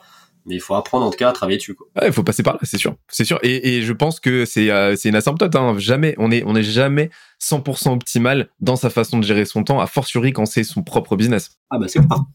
Mais regarde l'année dernière. L'année dernière, on s'est appelé tous les deux en disant il faut vraiment qu'on prenne une semaine de vacances. Et heureusement qu'on était à deux à se le dire. Ce qui a permis de se dire, ok, vas-y, viens, vraiment, on le prend la, la semaine de vacances. Il y a un petit problème là. Là, là il y a un petit problème. Vraiment, faut vraiment la prendre la semaine de vacances. Moi, ça me donne envie de faire une transition euh, pas du tout qualitative vers euh, euh, les traditionnels cinq piliers. tu sais, je pense que tu as écouté justement l'épisode d'Hugo Benz et tu en as écouté d'autres. nous, chez Skelesia, on a une façon de travailler qui est assez particulière, qui est que on fait, on pratique une façon de faire grossir les boîtes qu'on appelle holistique, c'est-à-dire qu'elle réintègre les briques élémentaires qui donc obligatoires qui permettent à une boîte de grossir. Donc c'est en fait c'est exactement ce que tu as mis en place à l'époque sans le savoir euh, bah, euh, dans, dans, dans, ta boîte quand t'es arrivé, euh, quand il est arrivé, donc il y a, donc quand t'avais 20 ans en fait. Donc t'as réaligné ces cinq briques élémentaires qui sont premièrement le marketing, donc comment la boîte se positionne, comment donc sa, sa, sa marque, donc son branding, sa distribution, comment elle va trouver ses comment elle va trouver ses clients, ses opportunités, son offre, donc toute la partie produit, comment elle le délivre, comment elle l'améliore en continu, etc. Ses revenus, donc comment elle se price, comment elle, euh, bah, comment elle vend en fait. Donc toute sa stratégie, toute sa stratégie commerciale, sales, et comment ensuite elle pérennise ces relations-là. Euh, toute la partie growth, comment elle systématise, comment elle modélise, comment elle accélère sa croissance avec euh, de l'expérimentation, avec de la méthode, avec de l'automatisation, la tech, tout ce que tu veux. Et toute la partie système entrepreneurial, donc en gros la partie people, donc les gens qu'elle recrute, quand, comment, pourquoi, comment elle les fait monter en compétences, toute la partie intelligence, donc la data, les process, et la culture, donc la mission, la vision, la raison d'être et les valeurs. Voilà, je t'ai résumé euh, le, truc très schématiquement. Moi, ça m'intéresse qu'on en discute dans le contexte d'Hector. Qu'est-ce que t'en penses? Bah let's go. Je suis là pour ça, donc euh, allons-y gaiement. Eh bah écoute, trop bien. Si tu disais non, de toute façon, on était obligé d'arrêter l'épisode, donc ça aurait été problématique. Mais euh, comme je suis un mec sympa, je fais pas ça. très magnanime. Et du coup, mais ça m'étonne pas de ta part, tu vois. On a pas mal parlé de la partie sales, on y reviendra parce que je sais que tu mets des choses en place super intéressantes là en ce moment. Euh, mais euh, ça m'intéresse qu'on parle de la partie euh, marketing. Qu'est-ce que t'en dis? Bon, Ça me va très bien. Let's go. Alors justement, on, on, l'a déjà touché du doigt enfin dans, dans l'échange, mais pour parler du positionnement d'Hector, comment est-ce que tu définirais le positionnement d'Hector et par quel cheminement de pensée t'as as procédé? Alors, le cheminement d'Hector, ça c'est la bonne question, j'ai envie de dire. Euh, je vais pas faire l'appel à un ami et je vais répondre clairement. Euh, moi, l'idée, si tu veux, ma, ma vision numéro un, ça a toujours été de dire, il faut que j'occupe le terrain d'une façon ou d'une autre. Euh, voilà, au début, je suis tout seul, j'ai pas trop de produits, euh, je me lance dans un secteur voilà qui est un peu nouveau. Même, je parle pas du BTP, je parle vraiment du SaaS. Euh, je connaissais pas euh, tout ce qui peut toucher autour du marketing vraiment concrètement avec des mots liés vraiment au marketing. Je me suis dit, il faut occuper le terrain numéro un, dès le début. Voilà, point barre. J'aime bien moi prendre l'image du mec au milieu de la rue avec le fumigène. On sait pas ce qui se passe, mais ça fait du bruit, ça fait de l'image, ah, les gens sont là, mais qu'est-ce qui se passe? Et c'était l'objectif avec, en tout cas, que j'avais, moi, dès le début, de me dire, ok, je vais aller sur LinkedIn, ou dans tout ce que je vais aller, en tout cas, je vais faire semblant d'avoir une boîte qui est énorme, alors qu'elle est toute petite, ou peut-être qu'elle n'existe même pas. tu vois? Et ça, c'est pas grave, c'est pas grave. Parce que derrière, en fait, on va délivrer, ça va bien se passer, mais en tout cas, on va créer une autorité, on va donner de la valeur. Et, euh, et je crois que c'est Jérémy Boissino qui en a parlé justement aussi dans le podcast. C'est ce qu'il racontait, c'est-à-dire attendez pas d'avoir votre produit pour commencer à communiquer voilà, vous avez l'idée, vous êtes en train de travailler dessus, allez-y. Et moi, c'est ce que j'ai fait dès, dès début. Donc sur LinkedIn, bah, j'ai eu quelqu'un qui m'a un peu orienté là-dessus, je le citerai pas, il s'appelle Benoît Dubos, voilà, qui m'a dit voilà, tiens, euh, tu sais pas trop ce que tu veux faire, là, ce que tu fais la semaine prochaine, tiens, j'ai une place à mon bootcamp, bien, tu vas voir, c'est rigolo. Putain, c'est vrai que c'est sympa ce truc, euh, LinkedIn, c'est quand même cool. Hein. La belle époque où je faisais des bootcamps en présentiel. Ouais, ouais, ouais au Crédit du Nord. ah, c'était beau ça. Hein. un petit placement de produit, j'espère qu'ils enverront une commission pour ça. Et, ah, euh, bah, c'est les copains. mais voilà, non mais franchement, je suis allé là-dessus, je me suis dit, mais en fait, il y a un truc à faire il y a un truc à faire, je vais très mal faire. Franchement, sur LinkedIn, euh, j'en ai écrit des conneries. Hein. Je me souviens encore, euh, pour vous dire, j'ai écrit un post une fois qui avait un peu pété à l'époque, j'aurais fait 15 000 vues et j'avais fait un post pour remercier les gens, les 15 000 personnes d'avoir vu mon post. Voilà, ça montre la niveau, tu vois, le niveau du mec, tu vois, genre, genre le côté ego trip, mec. Merci les 15 000 d'avoir regardé, c'est la MIFA. Tu vois Donc voilà, franchement, j'en ai écrit des conneries, mais directement, ça a créé un personal branding indirectement parce que j'imaginais pas ça. Et, euh, et franchement, là-dessus, ça nous a ouvert plein, plein de portes, ça nous a fait rencontrer des gens. Euh, ça nous a permis justement de donner une expertise dès le début. Quand je dis on, en fait, c'est vraiment au niveau de la boîte, alors qu'on n'avait rien fait. Et aujourd'hui, on a quelque chose de solide. Faut imaginer qu'on a commercialisé en septembre 2021. On a commencé à coder en octobre 2020. J'ai eu l'idée de faire ça en juin 2020. Donc, ça montre le laps de temps. Pourtant, euh, dès euh, dès le mois, enfin dès 2020, j'ai commencé à communiquer. Voilà. Et je me souviens encore d'une réunion, tu vois, startup BTP. Et les mecs disaient, oh, c'est toi, Jacques, non, non. Et les gars, j'ai pas de produit. voilà. Je m'en souviens. Je m'en souviens. Mais euh, pourtant, tu as trouvé tes premiers clients à ce moment-là. Ouais, procédé bah, ça, par contre, ça, tu vois, genre, ça, c'est ce que tu communiques. Par contre, de l'autre côté, pragmatique. Euh, moi, je suis pas le genre de mec, si tu veux, qui va me motiver à me dire, tiens, alors déjà, le levée de fonds, je n'étais pas du tout dans ce genre d'idée, mais me dire, tiens, je vais prendre du cash, puis on va développer, et on verra dans six mois ou dans un an qu'on aura le produit. Euh, moi, je suis plutôt quelqu'un qui passe à l'action. Je déteste, tu vois, être passif. Donc moi, ma règle, ça a été de dire, ok, on commence à développer un produit, il faut que je trouve des clients. Point bas. Bas. Et l'objectif, ça a été de dire, bah, les mecs, euh, voilà, je vais pas pouvoir faire les trucs. En fait, au tout début, c'était de dire en janvier 2021, le plan idéal, c'était qu'on ait une bêta. Moi, j'ai très vite vu que la bêta, on l'aurait pas. Euh, voilà, un truc opérationnel qui puisse être utilisé, on l'aurait pas. Il fallait oublier. Donc, je me suis dit bon, c'est pas grave, on l'a pas. Tant pis, je vais aller voir des boîtes, je vais leur pitcher le projet, je vais trouver des boîtes qui sont motivées et je vais leur demander en contrepartie qu'ils payent un abonnement à vie et en échange, ils vont nous aider à développer ce produit-là.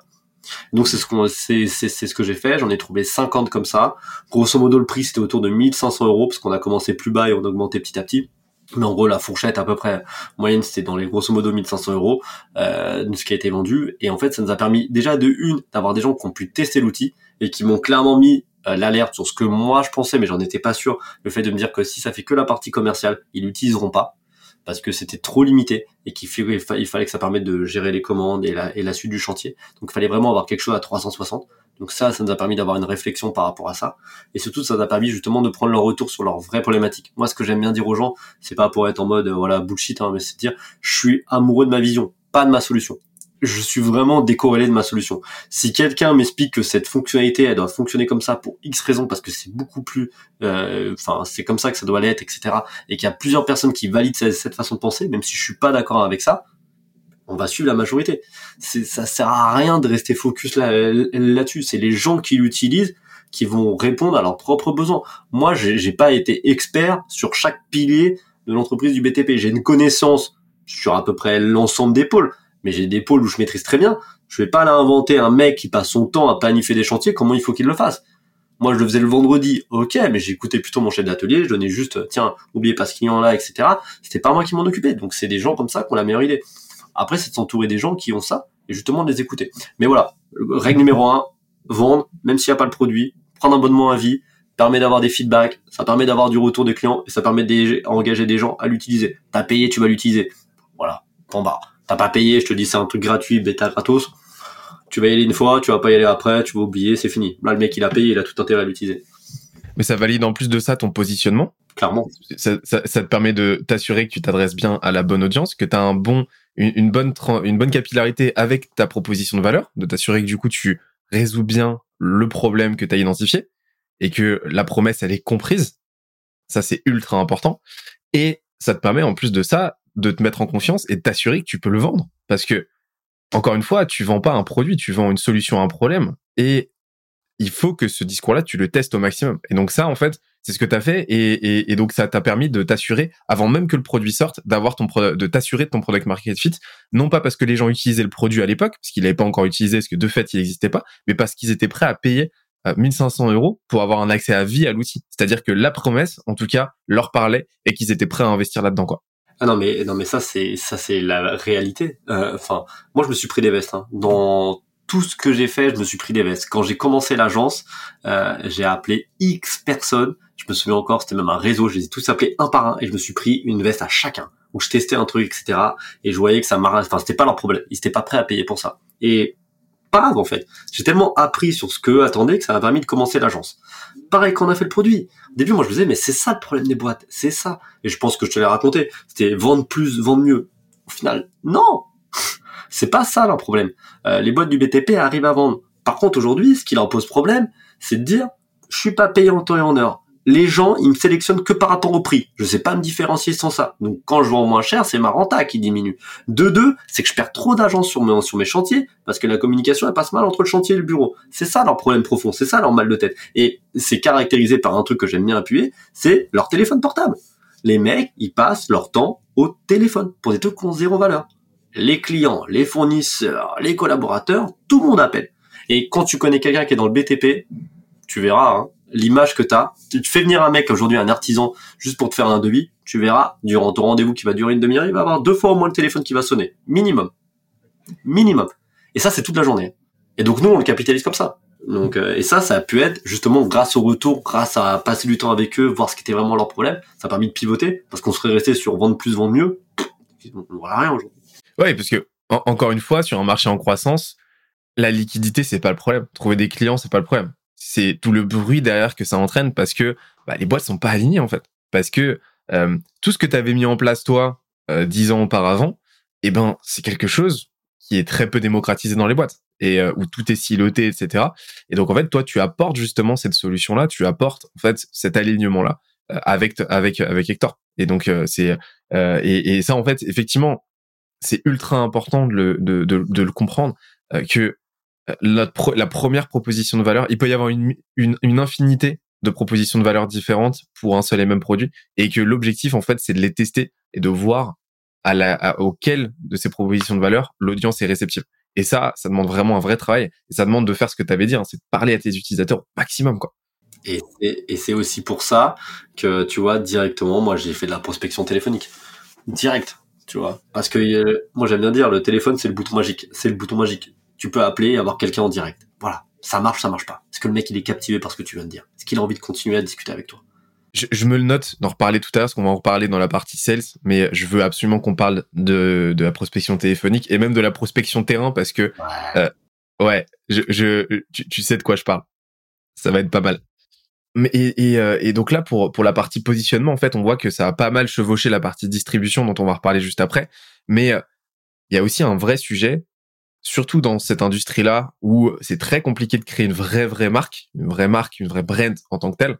Euh, c'est pas du tout le cas avec Hector. C'est quoi votre stratégie de branding? C'est quoi votre stratégie pour faire d'Hector une vraie marque reconnue et euh, surtout connue en fait? C'est-à-dire qui qui qui, euh, qui, qui possède un, un vrai impact mémoriel et qui possède une vraie mythologie. Alors, euh, c'est une belle question parce que si tu veux, c'est le gros gros gros enjeu pour euh, moi et pour l'équipe en ce moment.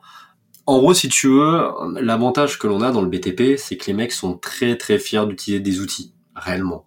Tu vois, une belle mallette rouge Ilti sont super fiers. Tu vois, ça arrive sur le chantier, c'est waouh. Aujourd'hui, est-ce qu'ils sont fiers d'utiliser un logiciel? Absolument pas. Est-ce que c'est vu comme un truc positif dans la boîte? Absolument pas. Il n'y a pas d'amour pour ça.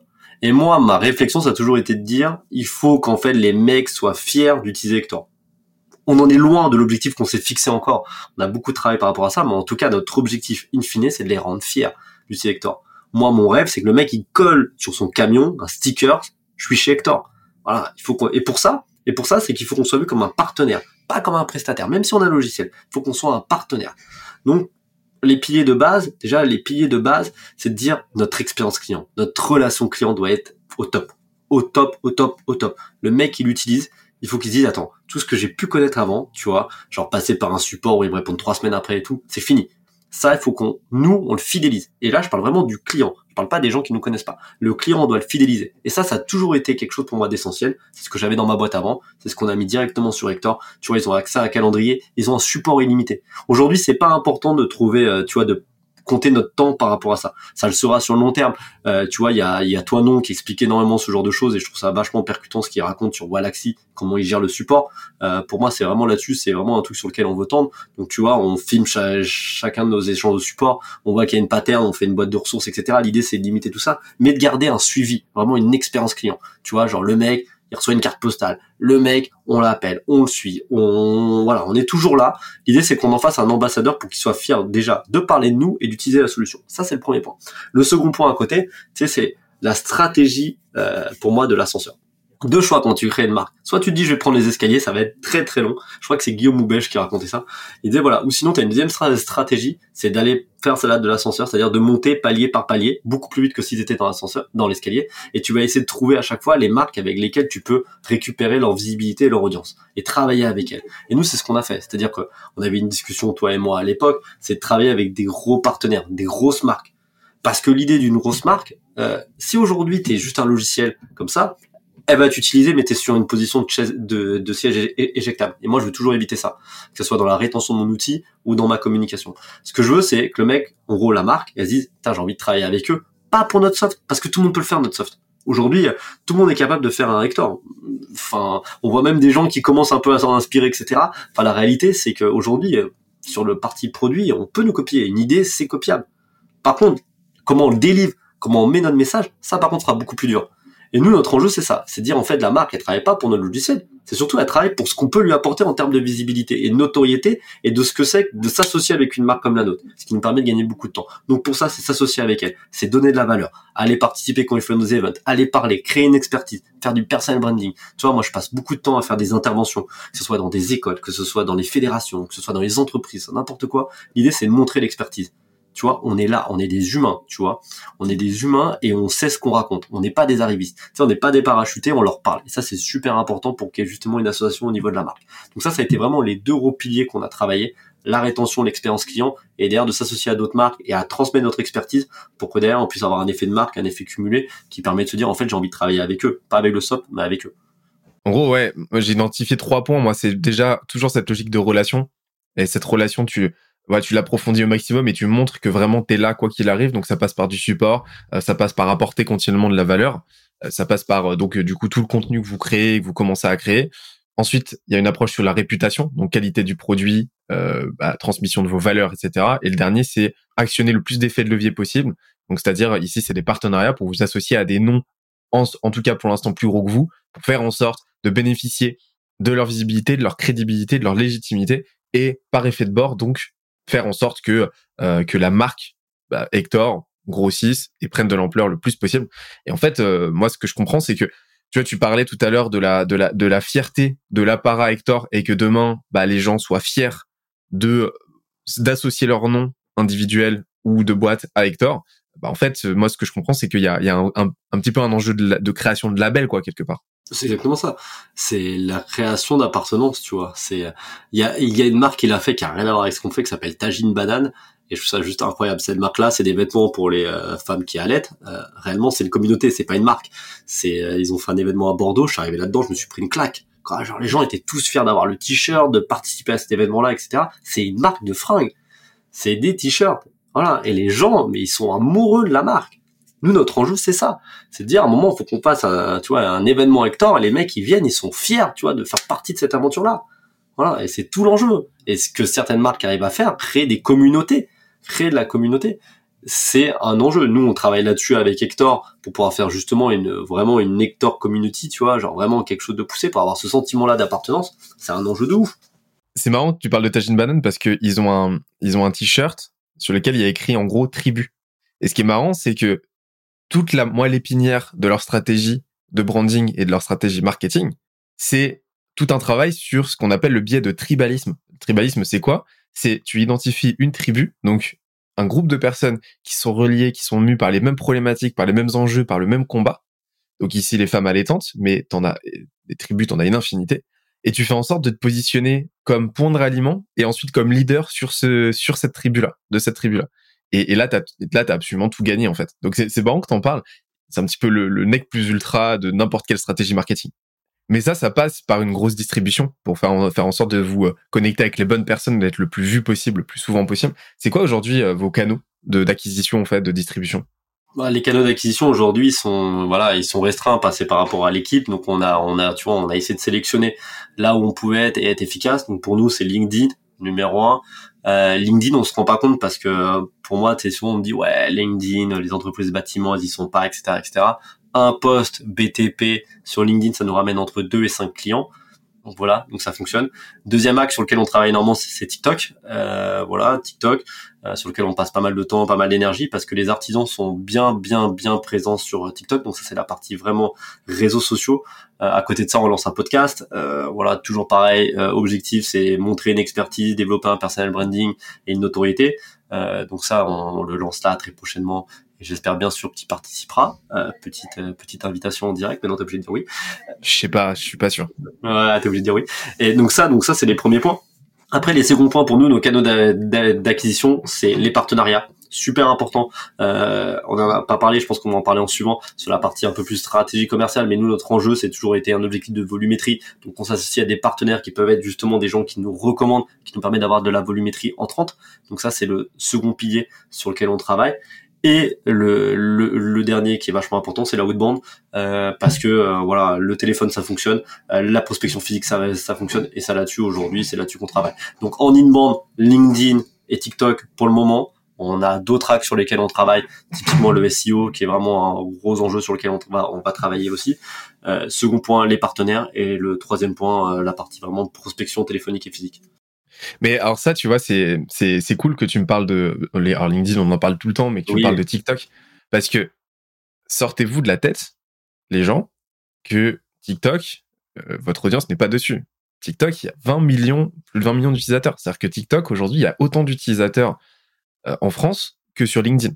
Tout le monde est sur TikTok aujourd'hui et c'est sûr et certain que vous allez trouver, euh, que vous allez pouvoir vous positionner, quelle que soit votre thématique. Et ce qui est très très cool, si on regarde, c'est qu'il y a de super transferts entre opportunités de, de, de repurposing, en fait, de recyclage, entre ce que vous allez pouvoir raconter sur LinkedIn et ce que vous allez pouvoir produire sur TikTok. Vous pouvez aborder exactement la même thématique, sauf que bah, votre post sur LinkedIn, vous allez en faire un TikTok, vous allez raconter la même chose. Et là, vous faites d'une pierre deux coups, c'est génial en fait. Et, euh, et c'est, peu ou prou ce que tu fais en fait. Ouais, c'est exactement ça. C'est exactement ça. Et puis euh, après, il y a aussi, euh, tu vois, tes, tes points forts et tes points faibles. Moi, j'adore la vidéo, je suis très à l'aise avec ça. Donc, ça serait dommage de pas l'utiliser. Et comme je te dis, on a clairement vu qu'aujourd'hui, il y a des vrais artisans influenceurs sur TikTok. Donc vraiment, euh, des mecs qui ont des milliers d'abonnés, etc. et ils sont ultra suivis. Donc la cible est là. Donc si la cible est là, il faut il faut y aller. Aujourd'hui on va dire que Instagram c'est des fois un peu plus compliqué pour se lancer etc TikTok est quand même un peu plus souple en termes d'algo euh, encore euh, donc euh, franchement il voilà il faut pas s'en priver il faut y aller t'as tout dit. Je l'avais promis tout à l'heure j'aimerais bien qu'on parle un petit peu de prospection téléphonique et terrain parce que c'est les mêmes mécaniques. Et même si on va encore plus loin c'est la même mécanique qu'un premier email le premier email d'une séquence de cold email comment tu fais? Pour moi, c'est une des compétences essentielles quand tu es entrepreneur ou quand tu es sales, hein, c'est savoir prospecter. Comment tu fais, toi? Tu décroches ton téléphone, t'appelles un prospect. Comment ça se passe? Franchement, euh, l'accroche. En fait, si tu veux, pour moi, ce qui marche bien dans la prospection téléphonique, c'est déjà numéro un, tu, tu dois te mettre dans la tête que tu parles à un humain. C'est un échange d'humain à humain. Point numéro un. Voilà. T'es pas là pour vendre. T'es là pour susciter un intérêt et bloquer un deuxième rendez-vous. Et point numéro 3, il faut que tu sois sûr de tes forces. Te mets pas en position de faiblesse. Sois sûr. Imagine que tu vas annoncer au gars qu'il a gagné l'euro million. Le mec, tu vas l'appeler avec le smile. Tu vois, t'as une putain de nouvelle à lui dire. Voilà. C'est pas juste, voilà, c'est pas juste, non, ah, t'as gagné l'euro million. Et c'est la même chose. Donc déjà, ça c'est le numéro un. Numéro deux, c'est être respectueux. Tu vois, déjà, euh, voilà. être clair dans ce que tu dis et mettre une temporalité. Si tu travailles sur ces piliers-là, il y a peu ou pas de raison qu'on t'envoie déjà paître. Et il faut savoir aussi être très franc. C'est-à-dire que tu vas avoir des objections, il faut savoir y répondre d'une façon la plus franche possible. Pas chercher des tours, pas être politicien dans l'approche. C'est-à-dire comment vous avez vu mon numéro euh, je, Non, ouais, j'ai trouvé votre numéro sur LinkedIn. Voilà, euh, est-ce que c'est bien votre numéro pro ou c'est votre numéro perso? Tu vois, genre voilà, sois franc, c'est pas grave, tu vois. Et, tu peux même enchaîner là-dessus en disant bah de toute façon, si je trouvais pas votre numéro, c'est que je serais pas un bon commercial ça fait partie de mon travail. Enfin, il faut savoir à un moment dire franchement les choses. Donc ça c'est le premier point. Second point au niveau de l'approche, pour moi tu as deux types d'approche. Soit tu arrives, bonjour, tu vois par exemple bonjour Benoît, est-ce que je ne dérange pas trop?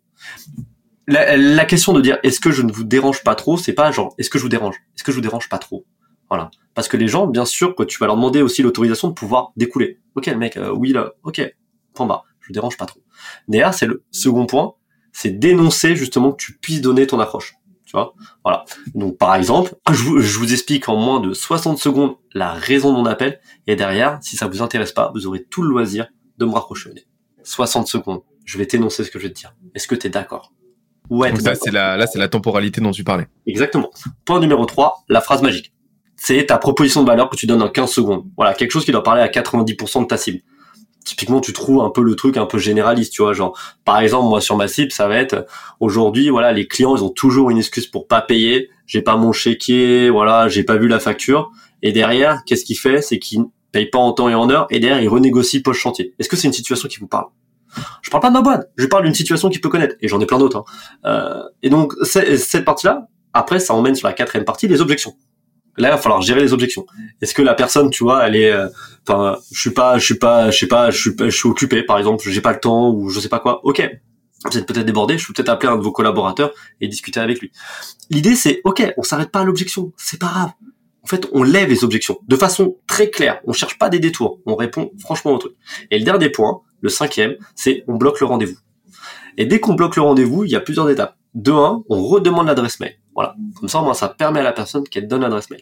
On lui envoie tout de suite une invitation. Et on lui demande, par exemple, est-ce que un de vos collaborateurs est susceptible de venir au rendez-vous? C'est vraiment, on essaie de l'engager. Il faut obtenir un maximum de oui. Il faut que le mec, il ait envie de venir au rendez-vous. Il faut qu'il sache que c'est quelque chose de concret, parce que sinon, on va se taper des no-shows.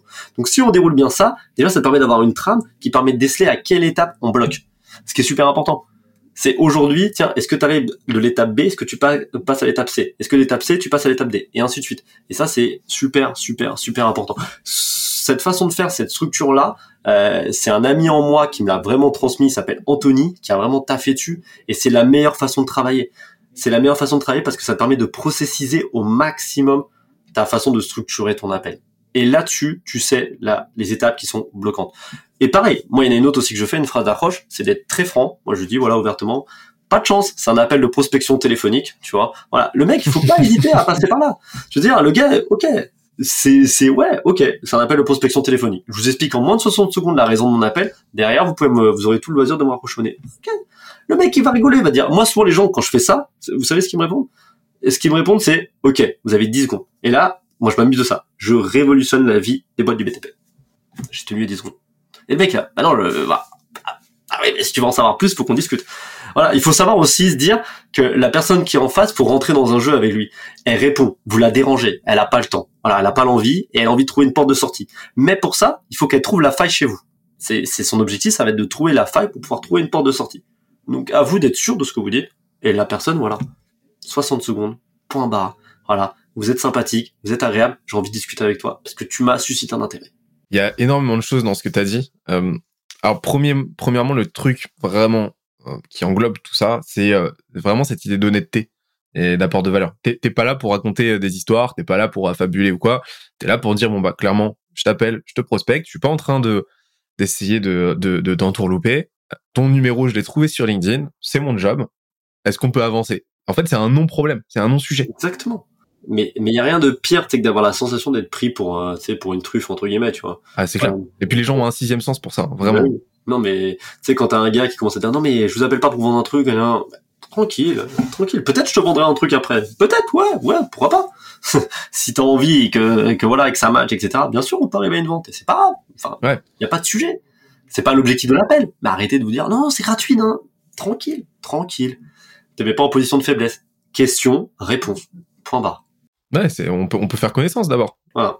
Moi, je peux vous vendre un milliard de choses, il y a pas de problème. Mais d'abord, j'aimerais bien faire connaissance. C'est pour ça que je vous appelle. C'est exactement ça.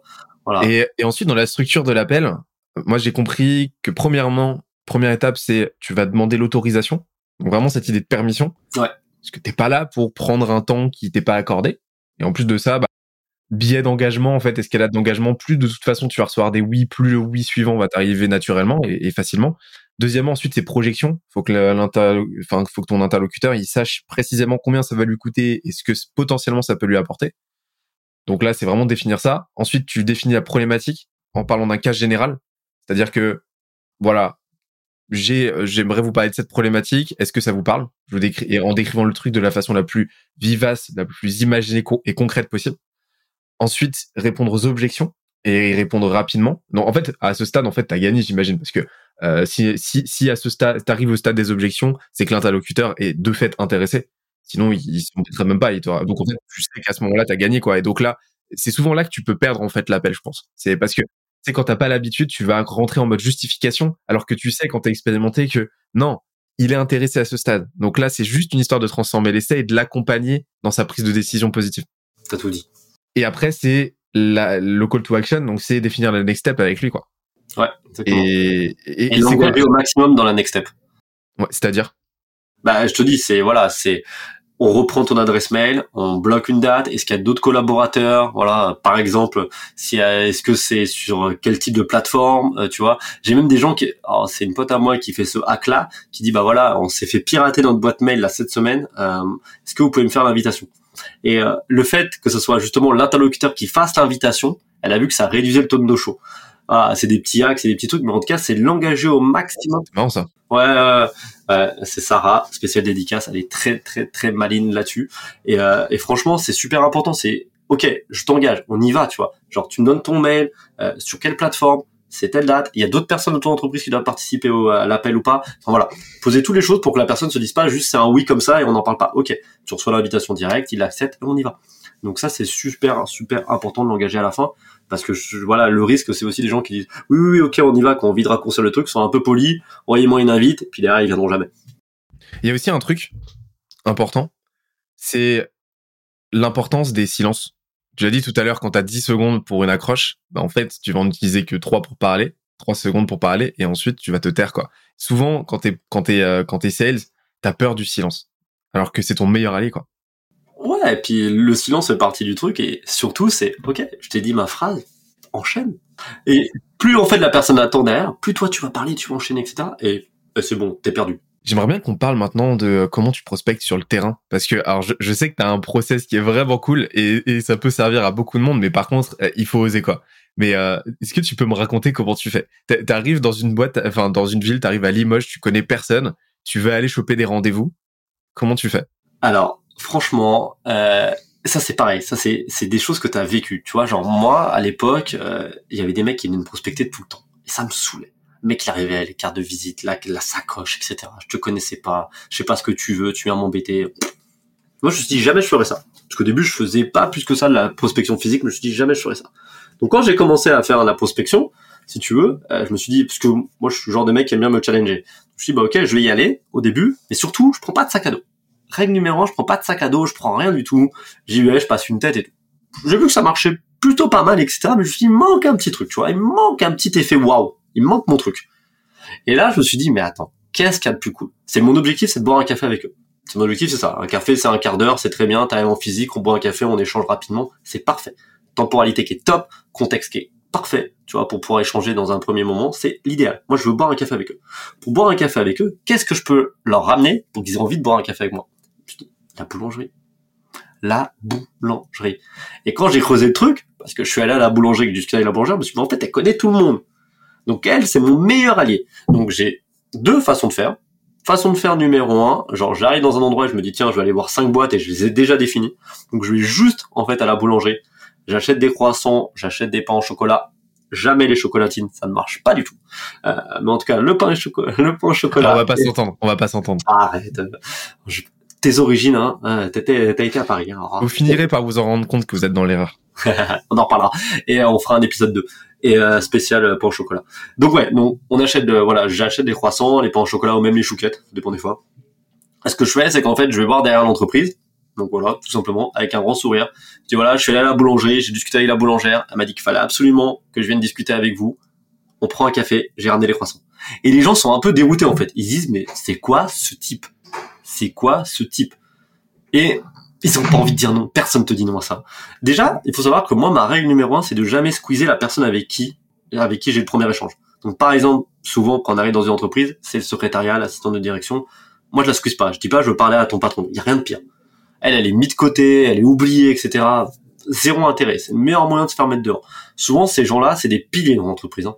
C'est des gens qui ont vraiment accès à tout. Donc, pour moi, déjà, de base, je la mets pas de côté. Je discute avec elle, avec elle au bout d'un café, et son patron souvent vient, etc. Parce que je lui dis bah tiens, voilà, on discute et puis bah elle le fait venir ou même je discute avec elle parce que pour moi c'est l'élément qui me va très bien. Mais l'idée c'est que je squeeze personne. Première personne à qui je parle, c'est avec toi que j'ai envie de boire un café. Point barre. Faut savoir qu'un process de vente c'est souvent long et les gens ont envie d'aller dans les raccourcis, veulent trouver le décisionnaire. Le décisionnaire, c'est c'est qui qui décide. Ton process il est long en fait. Chaque personne qui peut être ton allié, prends-le. Ça te facilitera derrière ton utilisation. Quand tu vends n'importe quel service, souvent il a un impact sur les collaborateurs pourquoi les mettre de côté? Implique-les. C'est eux qui vont t'aider à faire la vente. Ça va être des ambassadeurs pour toi. Donc là, c'est ma règle. Donc ça, c'est le premier cas. Sinon, le second cas, quand j'arrive dans un endroit où je ne sais vraiment pas, là, je discute avec la boulangère. C'est quand il y a moins de monde. Parce que des fois, t'as pas envie d'embêter quand tout le monde fait la queue. Moi, ce serait le premier, euh, voilà, que je serais saoulé à avoir un mec qui parle 5 minutes avec la boulangère. Donc s'il y a personne et que je suis un peu tranquille, je discute avec elle et je trouve une phrase vraiment très macro. Typiquement, je révolutionne la vie des boîtes du BTP. Si j'avais une boîte à aller voir sur laquelle je pourrais donner un coup de main, ce serait laquelle? Voilà, je vais pas rentrer que je vois ça, etc. On s'en fout, un truc un peu macro. Elle va dire, bah, tiens, il y a Michel le plombier à côté, puis bah, je vais voir Michel le plombier, puis je dis, bah tiens, j'ai discuté avec la boulangère, elle dit que les sandwichs étaient délicieux. Voilà, donc j'ai pris des croissants, est-ce qu'on prend un café? Tranquille, voilà, le smile, etc. Les gens prennent toujours 10-15 minutes, et franchement, le taux de réussite est énormissime. Il est de combien à peu près? Franchement, euh, j'ai envie de dire un... Je dirais pas 10 sur 10, parce que t'as jamais, jamais 10 sur 10, mais je me suis jamais fait envoyer mettre devant. Jamais. Et, et au niveau de la, de la conversion, ça donne quoi? C'est incroyable. C'est incroyable parce que si tu veux, euh, mon objectif, si tu veux, moi je peux pas travailler avec tout le monde, tu travailleras jamais avec tout le monde. Donc il y a des gens avec qui je discute et je vois que ça matche pas. tu vois, ils ont pas la problématique, c'est pas leur enjeu, c'est pas de ça. Mais au final, j'ai déjà créé un lien avec eux et ça sera pas avec eux aujourd'hui à l'instant T, mais ça le sera plus tard. Par contre, les autres, les gens adorent parler. Et moi, mon rôle, c'est de leur poser les bonnes questions. Donc avec les bonnes questions, je connais leurs bons problèmes et j'arrive à leur susciter un intérêt. Par contre, je fais jamais de démo, tu vois, à ce moment-là. Jamais, jamais, jamais, jamais. Je suis là pour passer 15 minutes avec eux. J'ai envie qu'ils aient la sensation que je sois cool, que je leur ai suscité un intérêt, qu'ils aient envie de discuter avec moi. Je suis pas là pour sortir mon, mon, ordinateur. Ces gens-là que j'ai en physique, c'est la même chose. Je pourrais dire, je prends mon PC, etc., mais j'aurai un taux de perte. J'aurai un taux de perte. Le mec, il est pas là pour ça, il s'y attend pas, il est pas du tout dans cette phase de réflexion, ça sert à rien. Je brûlerai mes cartes. Alors bien sûr que dans l'eau, il y a des gens que j'aurais pu signer comme ça. C'est une minorité. Donc c'est juste, je passe un quart d'heure avec toi, et à la fin, j'ai bloqué un autre rendez-vous. Et franchement, c'est quasiment tous. Vraiment, quasiment tous. Parce que les gens, ils ont pas l'habitude de ça, ils te trouvent très humain, et si t'es assez malin, que tu connais bien leur métier, que voilà, et que tu sois à la base issu du métier ou non, t'apprends justement à trouver les petits trucs, tu vois, les petits signes et tout ça. Euh, je veux dire, moi j'arrive, je vois que dans le bureau il y a une pile de dossiers comme ça. Euh, enfin, c'est ça, c'est des warnings de ouf. Je sais que des deux trois questions que je vais poser à la secrétaire, justement, tiens, il y a, tu vois, il y a le téléphone qui sonne, je dis, tiens, c'est un client, ouais comment tu fais pour trouver une information? Ah c'est galère et tout. Ah, ok d'accord tu vois. Genre voilà je sais ce que je leur dis. Et là je suis dans leur écosystème. Donc je le vois bien euh, le téléphone qui sonne le mec qui vient chercher le dossier le ceci le cela. Donc je sais sur quoi je dois appuyer. Pour moi c'est c'est que des arguments. C'est c'est c'est genre ils me donnent ils me donnent la vente en fait. Et derrière je bloque un deuxième rendez-vous et puis ah bah, ça marche bien quoi. mais comment euh, alors déjà c'est quoi la typologie de questions que tu leur poses? Alors là, là, ça compte. Là, tu l'avantage du terrain parce que tu es dans leur boutique, donc tu sais exactement juste par observation, mais euh, c'est une vraie compétence l'observation. Tu arrives déjà à grappiller, euh, à grappiller des éléments, mais euh, ça vaut aussi pour le téléphone. Quelle typologie de questions tu poses pour t'assurer d'être sur le bon terrain et pouvoir ensuite orienter ton discours? Bah, Si tu veux, les, les questions elles sont extrêmement pragmatiques au début ça reste sur des choses qui sont très macro sur leurs enjeux. En fait, ce que j'ai besoin de comprendre, c'est c'est pas moi qui ai de la solution pour toi. Moi, je suis une résultante de ça. Mais j'ai besoin de savoir aujourd'hui, toi, dans tout ce qui se passe dans ta life, aujourd'hui, qu'est-ce qui pourrait être mieux géré? Et, et c'est pour ça que euh, moi, j'ai décelé à force, euh, à force de faire ce genre de truc, que c'était l'assistante de direction qui se tapait toutes les galères. Et je préfère d'abord parler à elle, en fait je préfère parler à elle parce qu'en fait c'est elle qui a les galères. Le patron, lui, il les voit moins parce qu'il délègue. C'est il a un courrier recommandé d'un client, bon, il le voit pas, il le pose sur la sur le bureau de l'assistante, puis bah tu te débrouilles avec ça. Tu vois, les commandes qu'on pas. Voilà, le, le client qui a eu l'information, il appelle au bureau. Je dis pas qu'il a pas de problème, attention, mais c'est elle qui a vraiment tous les problèmes. Donc déjà, moi, ma règle numéro un, c'est d'échanger avec elle. Et pour ça, en fait, j'ai, je dis pas que j'ai une méthode, mais j'ai deux trois questions que je lui pose vraiment, tu vois, genre, tiens, euh, quand t'as un client qui t'appelle au bureau, comment tu gères, etc. Et surtout, ce que j'ai remarqué, c'est que ces gens-là ont du temps. Personne en demande de prendre un rendez-vous. Donc moi, ma première étape, c'est de prendre un rendez-vous avec elle parce qu'elle me l'écrit jamais un rendez-vous sur son, tu vois, sur son ordinateur. Elle est contente de le faire. Et quand je fais ça, en fait, je dis typiquement, bah, tu vois, là, ce que tu viens de me raconter, on est en train de développer une solution chez Hector. J'aimerais bien te montrer sur quoi on travaille et tu me donneras ton retour sur celui-ci. Les gens adorent donner leur avis. Donc là, la personne, en fait, l'idée, c'est, je bloque une petite euh, vidéo avec elle qui va durer une quinzaine de minutes. Je monte ça et je discute. Et derrière, c'est elle qui va bloquer le rendez-vous avec son patron. Et derrière, c'est elle qui va faire la vente. Et ça, c'est super important. C'est trouver les gens qui connaissent les problèmes de la boîte. Et souvent, c'est pas les personnes qu'on pense. Mais ça soit même dans une grosse structure. Hein. C'est pas, euh, c'est pas des fois le directeur commercial qui gère les galères. C'est les mecs sur le terrain. Euh, et c'est eux, en fait, qui aimeraient bien améliorer les choses pour être plus efficaces. Donc c'est avec eux qu'il faut aussi discuter. Voilà. Et c'est là où tu dois devenir, en fait, un ordre de priorité. Ça doit être toi. Moi, c'est toujours l'enjeu que je dis à toutes les boîtes. C'est appuie sur ce qui fait mal. Chaque boîte a un problème différent. Mais appuie là-dessus. Trouve c'est quoi Sinon, effectivement, à la fin, tu auras un peut-être. Les gens veulent rationaliser un achat, quel qu'il soit. Toujours. Toujours, toujours, toujours. Il y aura toujours une phase de réflexion. Tout ce que tu dois savoir, toi, c'est quels problèmes ils ont vraiment profond et que tu vas devoir appuyer de A à Z là-dessus.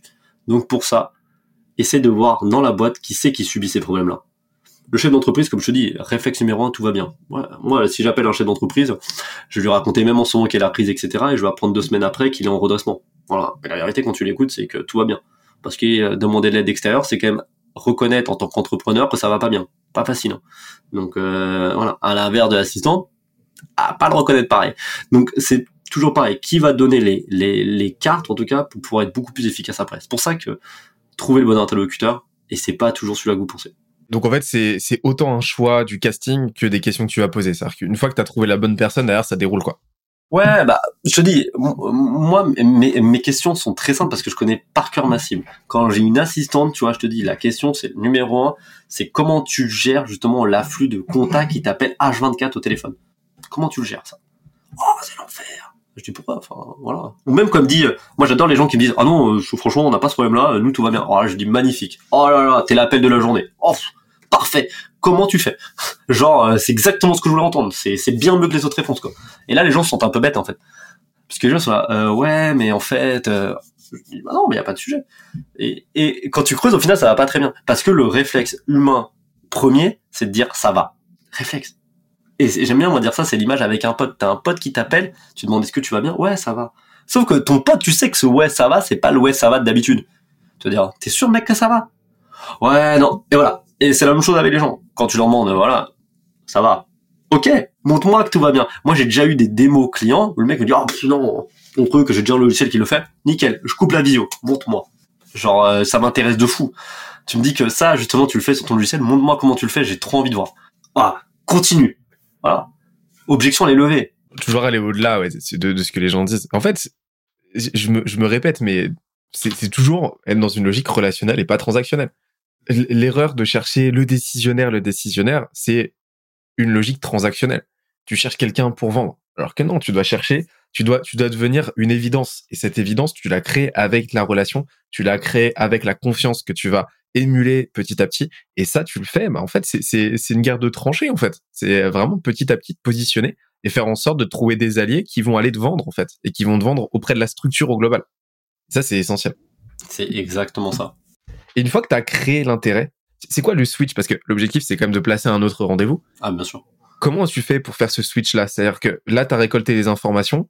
Comment tu fais pour bien doser ton pitch pour faire en sorte que, tu vois, de, de, de faire naître l'intérêt, qui disent là, ça m'intéresse, là, il y a quelque chose à aller chercher, là, j'ai compris, mais j'en ai quand même pas suffisamment parce que forcément, si t'en dis trop, bah là, tu vas créer ces réflexes de repli et euh, tu vas perdre le truc. Comment est-ce que tu fais? C'est, Comment tu doses? Ouais, bah déjà, moi, je parle pas du produit.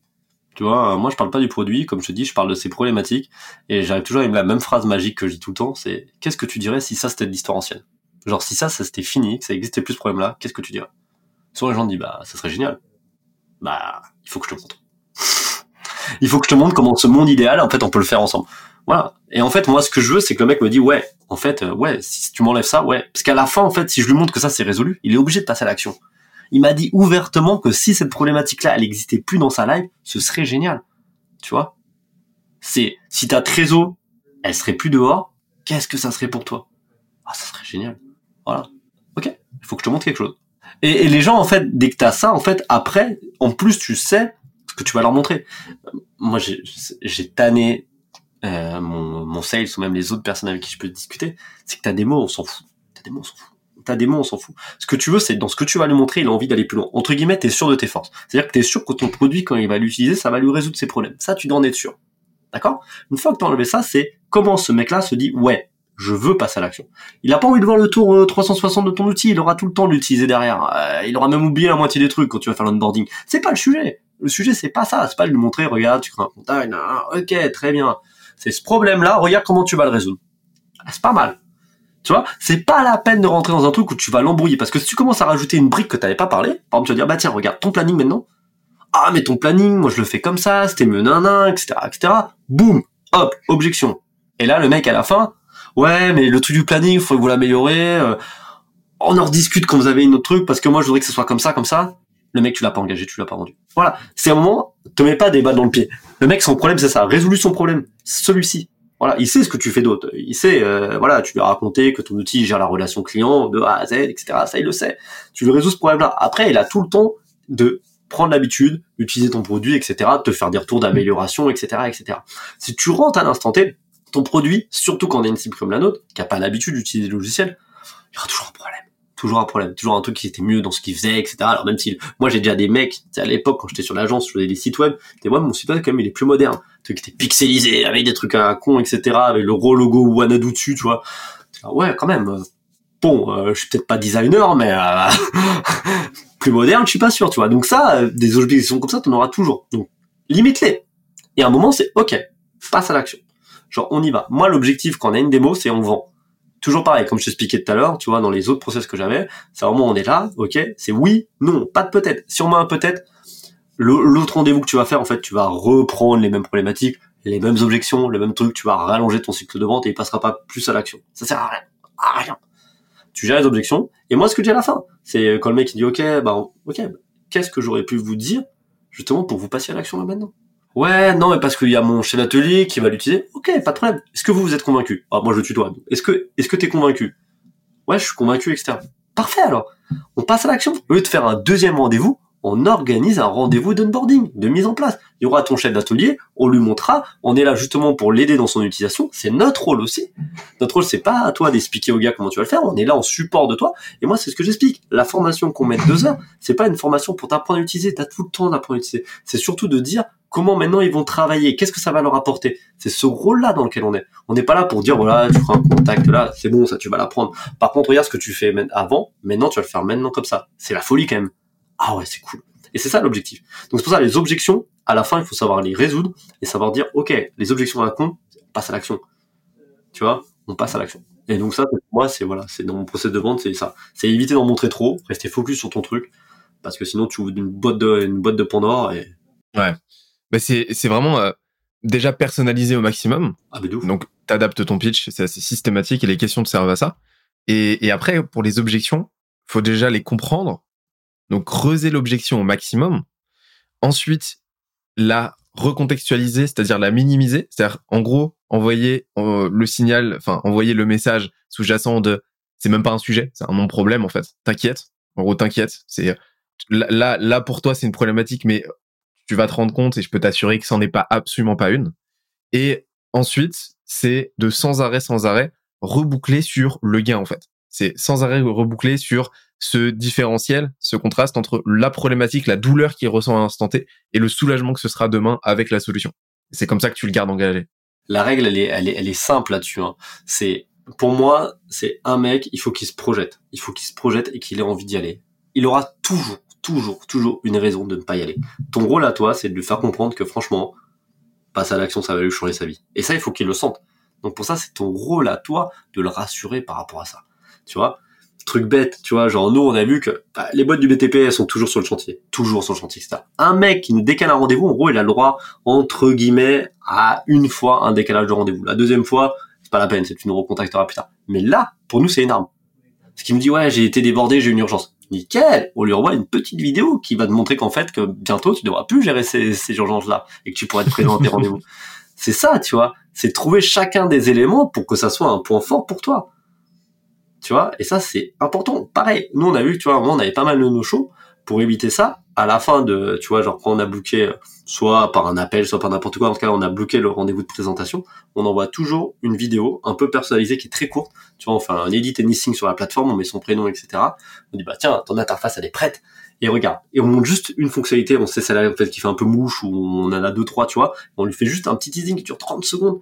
Et les gens, ont envie de venir, en fait. Parce qu'en fait, ça leur a rappelé, ouais, c'est vrai que c'était cool ce truc quand même, j'ai quand même envie de voir ça. Donc ça, c'est pareil, c'est réussir à teaser le truc, c'est comme un bon film. T'es un bon film, t'as la bande d'annonce, t'es au cinéma, là, tac, tu tombes sur le nouveau Mission Impossible, t'as les frissons, etc. Oh, t'as envie d'aller le voir. D'ailleurs, tu te balades sur le bus, t'as l'affiche de Mission Impossible, bim, tu vois. Et tout ça, t'as envie d'aller voir ce film-là. Alors qu'à l'inverse, un film où on n'en parle pas trop, sauf si t'es un big fan, tu risques de dire, tiens, un moment, ah ouais, tiens, c'est vrai qu'à l'affiche, j'aimerais bien aller le voir, puis euh, trois mois après, tu ah ouais, c'est vrai, ça passe à la télé la semaine prochaine. Voilà. Tu l'auras pas vu. Teaser cette notion de teasing, elle est, elle est vraiment essentielle. C'est-à-dire à chaque fois teaser l'étape suivante. Et, et c'est comme ça que tu gardes l'engagement. L'engagement, c'est vraiment, c'est vraiment la notion clé, quoi. C'est et l'engagement, en fait, elle, elle, commence déjà, elle commence déjà dans le cycle de vente, en fait. Ah, et, et, et, comment est-ce que tu fais aujourd'hui? Parce que ça, t'excelles là-dedans personnellement, donc euh, individuellement. Mais comment est-ce qu'aujourd'hui tu fais en sorte que ce soit réplicable et que tes sales continue de faire perdurer cette, euh, cette tradition-là, cette stratégie-là, en fait, et faire en sorte que ça scale c'est l'enjeu, ça a été l'enjeu. Là, on, a enfin réussi à bien le mettre en place. Ça a été du travail parce que c'est toujours pareil, le switch entre toi et les autres, il y a toujours un gap. Euh, donc, euh, donc sur tout ce qui touche en fait à la partie prospection, etc. Franchement, on l'a rodé, on l'a mis, on a mis ça en méthode et surtout on analyse en fait ce qui se passe. Euh, ce qui permet de voir en fait les points faibles, tu vois, genre bah tiens, tu passes pas à l'étape B, l'étape C, bah bim, on travaille dessus. Donc ça c'est super important. Donc là-dessus, on a vraiment fait un gros gros gros travail pour savoir à quel endroit, tu vois, il fallait qu'on analyse en fait le taux de perte. Ça c'était le premier point. Le second truc, c'est qu'on a fait bah on a mappé notre process, donc on sait automatiquement sur notre CRM quand on a tu vois un rendez-vous démo 24 heures avant on a une tâche pour envoyer la, la petite vidéo de teasing. Donc ça on le sait. Donc comme ça on n'oublie jamais de le faire. Et derrière le rendez-vous on a vachement travaillé. C'est-à-dire qu'on a tout filmé sur Zoom. On a passé énormément de temps etc voir le discours. Parce que bah moi par exemple j'avais un commercial qui était très scolaire. C'est-à-dire la méthode tu vois. Donc euh, je te montre un peu tout le parcours etc et on voyait que ça passait pas à l'action.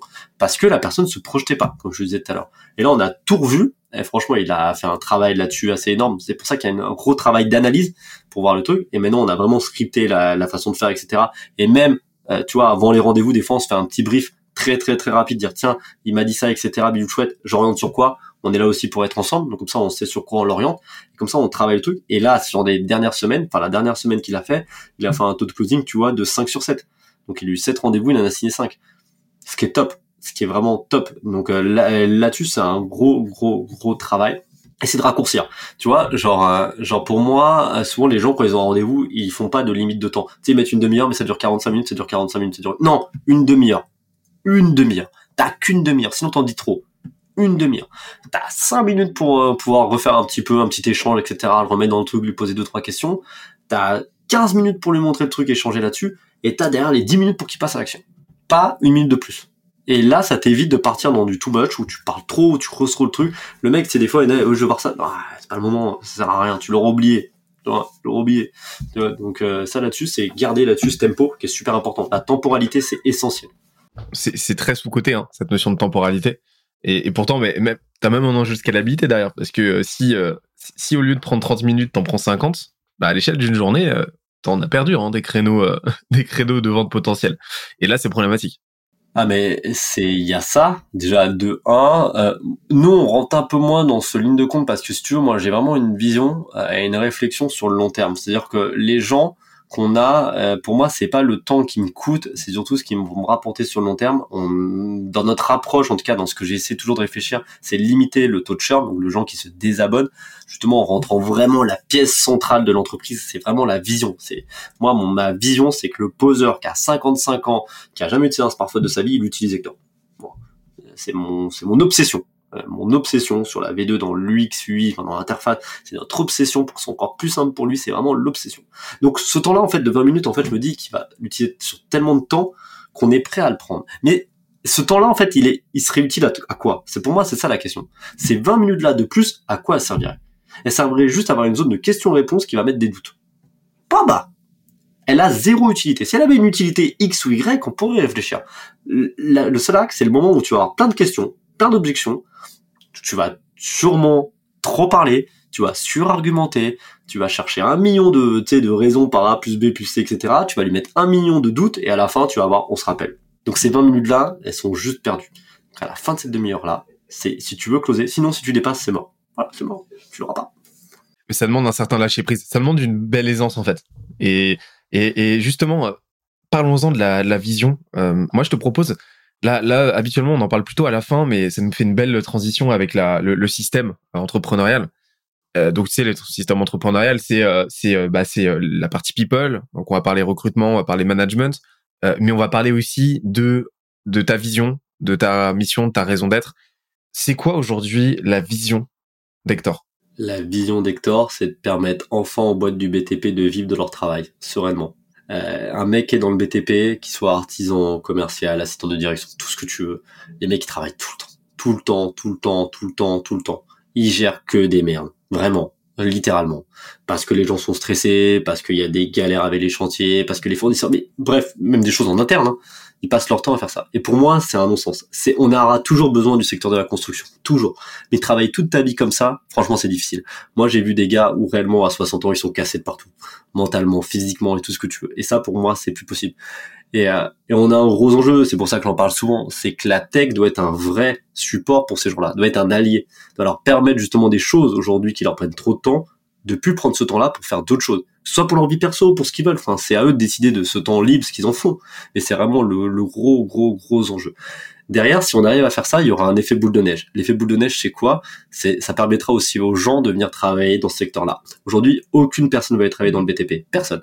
Un étudiant, t'es à l'école, euh, tu dis t'as envie de travailler euh, dans le BTP, euh, t'es pas mauvais à l'école, on va dire non, fais des études, t'es sûr de toi, etc. N'y va pas. C'est, on va te décourager par rapport à ça. Donc on envoie des gens qui n'ont pas qui n'ont pas du tout envie d'être travailler dans ce secteur-là et qui sont pas bons à l'école en disant va là-dedans. Alors c'est pas le sujet, c'est pas l'éducation nationale, on pourra en parler pendant très longtemps, mais en tout cas c'est de dire aujourd'hui c'est vu comme une voie d'échec. T'es dans le BTP, c'est de l'échec moi j'avais des potes quand je disais je suis commerçant dans le BTP mais c'est genre t'es vendeur des fenêtres tu vois. Genre voilà c'est péjoratif tu vois. C'est pas le truc euh, waouh tu vends des fenêtres tu vois. Magnifique c'est putain vendeur tribal quoi.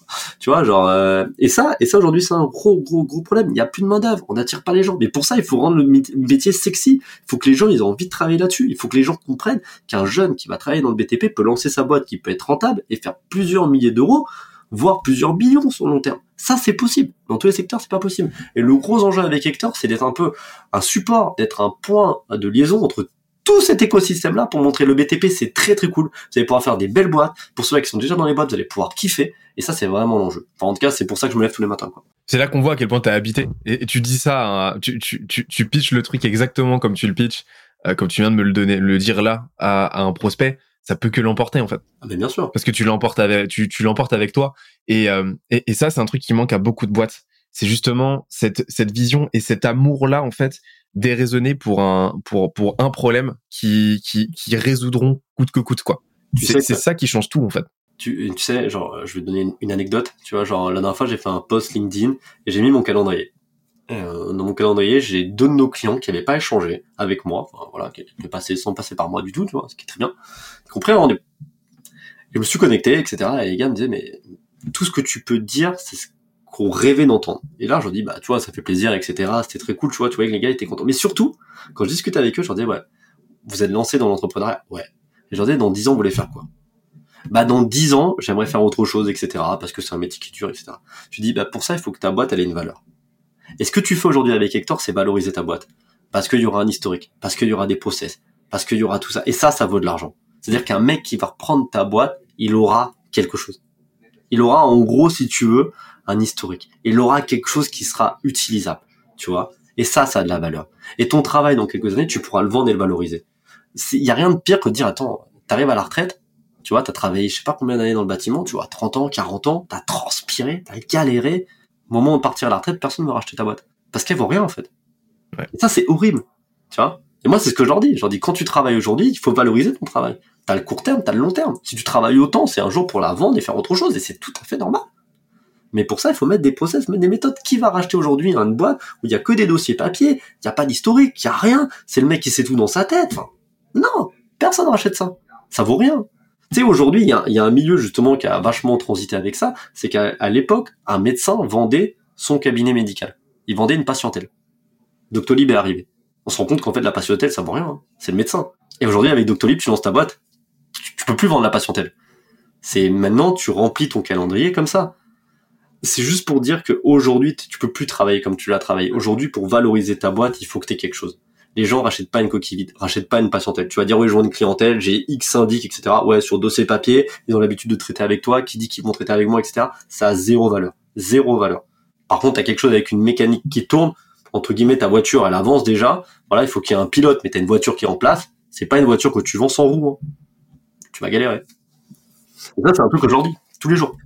Et, de ton côté, justement, comment est-ce que tu fais pour euh, capitaliser sur euh, vos connaissances en interne, pour éviter cet effet coquille vide, pour éviter euh, bah, que demain quelqu'un quelqu'un parte, ce qui n'est pas encore arrivé, mais quelqu'un parte et que bah, tu aies cette déperdition de connaissances. T'as as mis quoi en place en interne? C'est c'est au début c'est assez compliqué sur cette partie-là. Après, tu apprends à tout structurer, euh, tu apprends à mettre des process. ta boîte en même temps qu'elle grandit justement, tu la processes sur chacun des piliers. Euh, tu vois, sur aujourd'hui, par exemple, on va prendre un exemple qui est criant. Sur la partie tech, on avait zéro process, ce qui fait que si jamais mon, dev, enfin Axel, partait en vacances, il se passait une panne, incapable de résoudre ça. C'est impossible. Donc, qu'est-ce qu'on a fait sur la V2 On a tout processisé pour dire en fait s'il y a quelqu'un qui est pas là, quelqu'un peut reprendre et c'est pas grave. Donc euh, ça, on l'a fait sur chaque pilier. Sur la partie commerciale, comme je te dis, on a tout documenté. Euh, on a fait notre parcours, euh, voilà, avec les alternatives. Qu'est-ce qu'on fait à chaque étape On a mis le CRM qu'on a paramétré. Enfin, tout est fait pour dire ok. Vous tournez sur quoi? Pas Drive pour l'instant. Moi, ça tourne bien. Hein. Et donc vous avez tout cartographié sur un Notion, j'imagine? Ouais, on a bah, on a tout centralisé sur Notion. Euh, D'abord, tu vois, on l'a mappé sur Finalytics pour pouvoir voilà avoir notre notre petit mappage. Et derrière, on a tout fait euh, via euh, via Notion, quoi. Tout est centralisé là-bas. Et pareil, tout est centralisé, que ce soit notre Facebook, que ce soit notre méthode marketing, que ce soit notre vision, que ce soit nos valeurs, que ce soit, soit tous nos process internes, comment on gère au support, euh, comment on fait pour envoyer nos retours à nos clients. Euh, tout ça, on l'a, on l'a, on l'a scripté au maximum, on l'a documenté, on l'a enregistré pour le centraliser au maximum. Et l'idée, c'est de dire en fait quand il y a quelqu'un qui rentre dans la mécanique, déjà, euh, et on a travaillé beaucoup là-dessus, c'est pas encore parfait, c'est même déjà au niveau de l'onboarding, parce que ça commence par là. C'est-à-dire, voilà, quand quelqu'un intègre la boîte, comment justement il peut, il peut savoir, en fait, quel va être son rôle, parce qu'il y a rien de pire que quelqu'un qui arrive et qui sait pas ce qu'il doit faire. Tu vas dire, bah tiens, tu vas, bon, cool, quoi, comment, qu'est-ce. Donc, toute cette partie-là, et derrière, quelle est la méthode? Parce qu'une méthode, euh, bah, c'est duplicable, tu vois, et euh, il y a rien de pire que de pas avoir de méthode. Donc, voilà. Mais c'est pas parfait, on travaille dessus. Ah bah c'est jamais parfait, hein, de toute non. façon. Maintenant, une fois que tu as processisé ça, tu as mis en place tout, euh, bah, toute la méthodologie dans un Notion bien propre, tu as tout ton outillage qui tourne, etc. Comment est-ce que tu recrutes aujourd'hui? Parce que là, euh, tu as recruté pas mal ces derniers temps. C'est quoi tes frameworks? Comment, comment est-ce que tu... C'est quoi ta philosophie par rapport au recrutement? Et qu'est-ce que tu recherches chez les gens que tu recrutes? Apprendre par l'erreur. Euh, apprendre par l'erreur. J'ai vu beaucoup de mauvais recrutements. Vraiment. Pourquoi? Parce que bah déjà c'est un métier. Déjà de savoir justement euh, comment sélectionner les profils et pas justement t'identifier trop à la personne et donc de chercher en fait ce que toi tu es chez l'autre euh, ce qui est vraiment un très mauvais biais en recrutement. Euh, moi aujourd'hui c'est ce qui m'est arrivé hein. c'est à dire que j'ai recruté au début des commerciaux en me disant tiens il a un peu le même parcours tu vois il a un peu la même façon de faire et donc par conséquent ça va matcher ça va être très bien. Pas du tout. Donc c'est vraiment apprendre par l'erreur. Et derrière en fait ce que ce que, ce que je faisais et ce que je fais plus c'est que tu vois, je, je, faisais un post LinkedIn et je me disais bah ça suffit. Euh, en fait, je fais un post LinkedIn, il y a des gens qui postulent et dans ce lot-là, on va essayer de trouver quelqu'un. Et on se rend compte qu'en fait, dans une boîte, euh, je pense que tu en parles très souvent, il y a le momentum, il y a la vision et il y a l'équipe. Et pour ça, l'équipe, il faut qu'elle soit vraiment une équipe mais de rockstar. Et quand tu dis rockstar, c'est pas dire juste non. Moi, j'ai appris à mettre du nombre, chose qui n'est pas du tout utile. Euh, moi, j'ai quand j'ai commencé l'agence, j'ai recruté des gens en alternance, etc ils savaient pas quoi faire, ils apportaient pas de valeur concrète à la boîte, juste pour une belle photo pour mettre sur LinkedIn, c'était très bien. Mais concrètement, ça apportait rien. Et maintenant, en fait, là-dessus, j'ai pris beaucoup de recul. C'est-à-dire que maintenant, j'essaye en fait de déceler, bah voilà, tu vois, il y a, pour moi, dans une boîte, il y a les piliers, comme tu as pu le dire, le, produit, la tech, le marketing, le, le sales, enfin, toute cette partie-là. quelle est aujourd'hui ma rockstar sur ce pilier-là qui va monter ses propres équipes et qui va apprendre à échouer aussi en même temps que la boîte? Parce que l'idée, quand tu montes une boîte comme Hector, c'est de faire une grosse boîte. Pour ça, il faut que chacun dans la boîte, en fait, puisse grandir, en tout cas avec l'entreprise. Et pour ça, il faut apprendre aussi à faire des mauvais choix. Tout le monde doit apprendre à faire des mauvais choix, à dire tiens, dans l'équipe on a besoin de ça, ce soit en termes de freelance ou même en internalisant les gens. Donc ça c'est super important. Donc moi j'ai travaillé là-dessus et au final, je suis allé chercher des gens dans des boîtes. C'est-à-dire qu'au début, je faisais un post sur LinkedIn, j'attendais que ça vienne, et ben non, là, je aller chercher des gens qui étaient déjà en place, euh, que ce soit bah, Kevin en commerce, voilà, qui était un de nos premiers clients, euh, qui utilisait notre solution, qui est voilà, qui était vraiment top en termes de commercial. Je vais aller le chercher. Tania, euh, qui gère la partie marketing, on allait chercher chez Icono, euh, Icono Square. Voilà. Mona, qui gère le produit, euh, voilà, qui a une deuxième activité à côté. Euh, c'est quelqu'un voilà qui a une vision produit, qui l'a déjà fait et qui est quelqu'un vraiment en place et qui est très solide. Et aujourd'hui, tu vois, je suis content d'avoir ces gens-là parce que on a passé un vrai niveau depuis qu'ils sont là. Pareil pour toi. Je veux dire, avoir des gens qui sont des rockstars dans ce qui dans ce qu'ils font, ça permet en fait d'avoir quelque chose où en fait tu peux déléguer. On en parlait tout à l'heure. Comment avoir la tête un peu sereine euh, dans ton dans, dans ta façon de travailler Il faut avoir des gens sur qui tu as vraiment 100% confiance. Donc ça, ça a été vraiment le revoir le process, de trouver vraiment des gens qui étaient en poste, voilà, et qui vraiment avaient une vraie vraie valeur ajoutée. Et c'est-à-dire, c'est pas de dire on a une urgence, il faut quelqu'un. Non, c'est la personne qui va faire le poste. Point numéro un. Pas se mettre d'urgence. Et derrière, il y a une phrase que j'ai applique que j'entendais tout le temps et que j'appliquais pas. S'il y a doute, il y a pas de doute. S'il y a doute, il y a pas de doute. C'est super important. Prenez pas quelqu'un par défaut. Vous allez le payer. Vous allez le payer beaucoup plus cher. Donc prenez quelqu'un si vous êtes sûr qu'il va vous apporter de valeur. Et c'est pour ça qu'aujourd'hui, pour être assez transparent, on a monté voilà la boîte comme ça, et aujourd'hui on travaille avec beaucoup de freelance. Il y a beaucoup de freelance où en fait on a voulu prendre des gens qui sont vraiment très très bons dans leur domaine. Aujourd'hui on n'a pas les moyens ou ils n'ont pas la, la volonté spécialement de s'internaliser, mais il y en a en tout cas c'est une réflexion peut-être, mais ça nous permet déjà de commencer à travailler ensemble, surtout d'avoir des gens qui sont vraiment très forts sur leur pilier là que ce soit en SEO, que ce soit pour la création d'un site internet, que ce soit même en termes de dev. Euh, voilà, ça nous permet d'avoir des gens qui sont vraiment top et de pouvoir prendre le temps d'internaliser des gens et pas prendre des gens par défaut. Donc voilà comment on a fait. C'est monter, je te dis, une personne par pilier et derrière de créer un écosystème autour de ça. Ok. Donc c'est vraiment de l'expérimentation. C'est accepter que de toute façon il y avoir des loupés et c'est dérisquer au maximum. Donc freelance, euh, et puis c'est accepter que de temps en temps juste ça le fasse pas et puis bah faire en sorte qu'on puisse se retourner le mieux possible à la fois la personne la personne qu'on a recrutée et puis à la fois nous-mêmes assurer nos arrières quoi. Exactement. Après, si tu parles en termes de process, tu vois, on, on a toujours un moment, tu vois, où on fait un premier échange, euh, voilà, qui est vraiment plutôt sur la personnalité. Est-ce qu'il y a un matching de valeur, tu vois? Est-ce que la personne, elle est raccord avec ce qu'on va en faire? C'est-à-dire que euh, moi, je le dis à tout le monde, l'idée, c'est de tout casser. Voilà, on n'a pas peur de la concurrence. Moi, déjà, la concurrence, pour moi, c'est un non-sens aujourd'hui, surtout dans le stade où on en est dans notre boîte. Il n'y a pas de concurrence, zéro concurrence. Si on voit ça, c'est que voilà, on se défocus totalement. Et l'idée, c'est d'avoir une ambition de malade. On est là pour devenir le numéro un. Si quelqu'un n'est pas prêt à ça, déjà, ça colle pas avec nos valeurs. Voilà, il faut accepter que ça va être dur, qu'on va transpirer, qu'on va qu'on va souffrir, on va s'éclater, mais il faut avoir cette ambition sans faille. Et ça, c'est ce que j'essaie de déceler durant le premier quart d'heure. Après, on a un deuxième échange avec la personne justement qui gère euh, ce pilier-là de, la boîte. Donc par exemple, si on prend quelqu'un en dev ou quelqu'un, tu vois, en produit marketing, là on va rentrer un peu plus sur, tu vois, son parcours, ce qu'il a fait. Et l'idée, c'est pas de dire, t'as fait quelle école, etc. On s'en fout, s'en fout. C'est concrètement, qu'est-ce que t'as fait dans cette boîte? Et quand t'as eu justement un cas un peu difficile, tu vois, moi j'aime bien justement avoir les gens qui me racontent des anecdotes sur ce qu'ils ont pu faire. Tiens, bah une fois, il y a quelqu'un qui est parti dans la boîte, je me suis retrouvé à récupérer ses missions. Ok, qu'est-ce que t'as fait à ce moment-là? Comment t'as réagi? Qu'est-ce que t'as fait, qu'est-ce que t'as pas fait, qu'est-ce que tu ferais différemment aujourd'hui? Tu vois, ça qui est intéressant parce que c'est dans ces moments-là où tu vois justement les gens. Et moi, des fois, des gens me disent, bah, tu vois, j'ai repris exactement ce que la même chose la personne faisait parce que je sais. Bah là, tu vois, je sais que ça marche pas. Parce que je me dis, ouais, ok, en fait, t'as repris, tu t'es pas posé de questions. Que ta boîte t'a obligé à reprendre le truc, ça c'est ça c'est quelque chose qui peut arriver, je peux l'entendre. Par contre, le côté où tu me dis pas, genre, bah, tu vois, j'essaie de réfléchir, de voir ce qui marchait, ce qui marchait pas, essayer d'un peu de, de, tu vois, de réadapter le truc moi, c'est ce que j'ai besoin d'entendre. J'ai besoin de savoir en fait que tu as cette capacité de réaction, tu vois, de pouvoir pivoter, de pouvoir réfléchir, d'avoir une capacité d'analyse et pas juste un exécutant. Parce qu'aujourd'hui, on n'a pas les moyens d'avoir ça.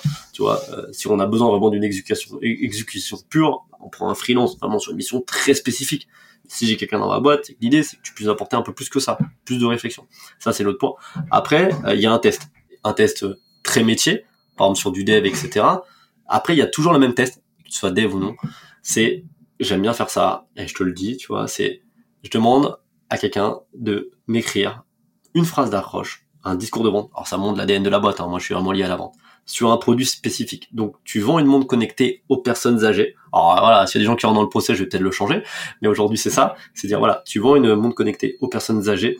Qu'est-ce aujourd'hui Qu'est-ce que tu dirais à ces gens-là Et comment tu les aborderais? Quelle serait ta stratégie pour leur vendre ton produit? Et j'adore faire ça parce qu'il y a des gens qui sont très pragmatiques, tu vois, genre euh, la montre qui vous donne l'heure, nanana, truc digital, nanana. Et t'as des gens non, c'est genre restez enfin chez vous tu vois. Vous avez un problème, vous appuyez sur le bouton, hop, il y a une infirmière qui peut venir. Tu vois, il part loin, et là tu dis, waouh, très bien, t'as bien compris le problème. Tu vois, tu t'es positionné en doliprane. T'es pas juste dit quelque chose, fonctionnalité, elle est jolie, nanana. Et ça, j'adore faire ça parce que ça me permet de voir vraiment les personnalités des gens. Ok. Donc petit à petit, tu commences à, tu commences quand même à avoir des, heuristiques qui se dessinent et puis des, des habitudes pour tester, euh, bah, tester les appétences et les compétences des gens, quoi. Et ensuite, tout ce beau monde, il faut faire en sorte que ça fonctionne de la meilleure manière possible. D'autant plus que vous êtes en remote. Comment tu fais pour maintenir l'engagement au maximum? Faire en sorte qu'il n'y ait pas de désalignement possible Alors, euh, plusieurs choses dans la chose. Euh, tu vois, aujourd'hui, on est 100% remote. Euh, donc euh, voilà, on regarde pas les gens où ils sont situés d'un point de vue géographique. Je pense que ça a des avantages et des fois des inconvénients, parce qu'il y a des gens qui s'adaptent très bien à ce genre de moule, et il y a des gens pour qui c'est un peu plus compliqué. Et on a pris la décision, tu vois, de se dire, bah voilà, on va avoir deux bureaux, euh, qui sont des petits bureaux, mais qui seront à un à Bordeaux, un à Paris, ce qui permet en tout cas d'avoir un point de ralliement si jamais t'as besoin.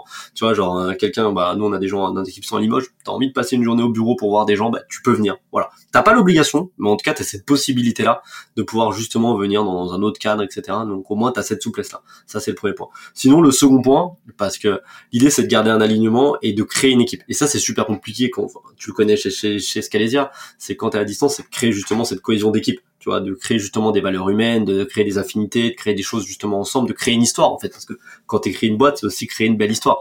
Donc la belle histoire, c'est une histoire humaine.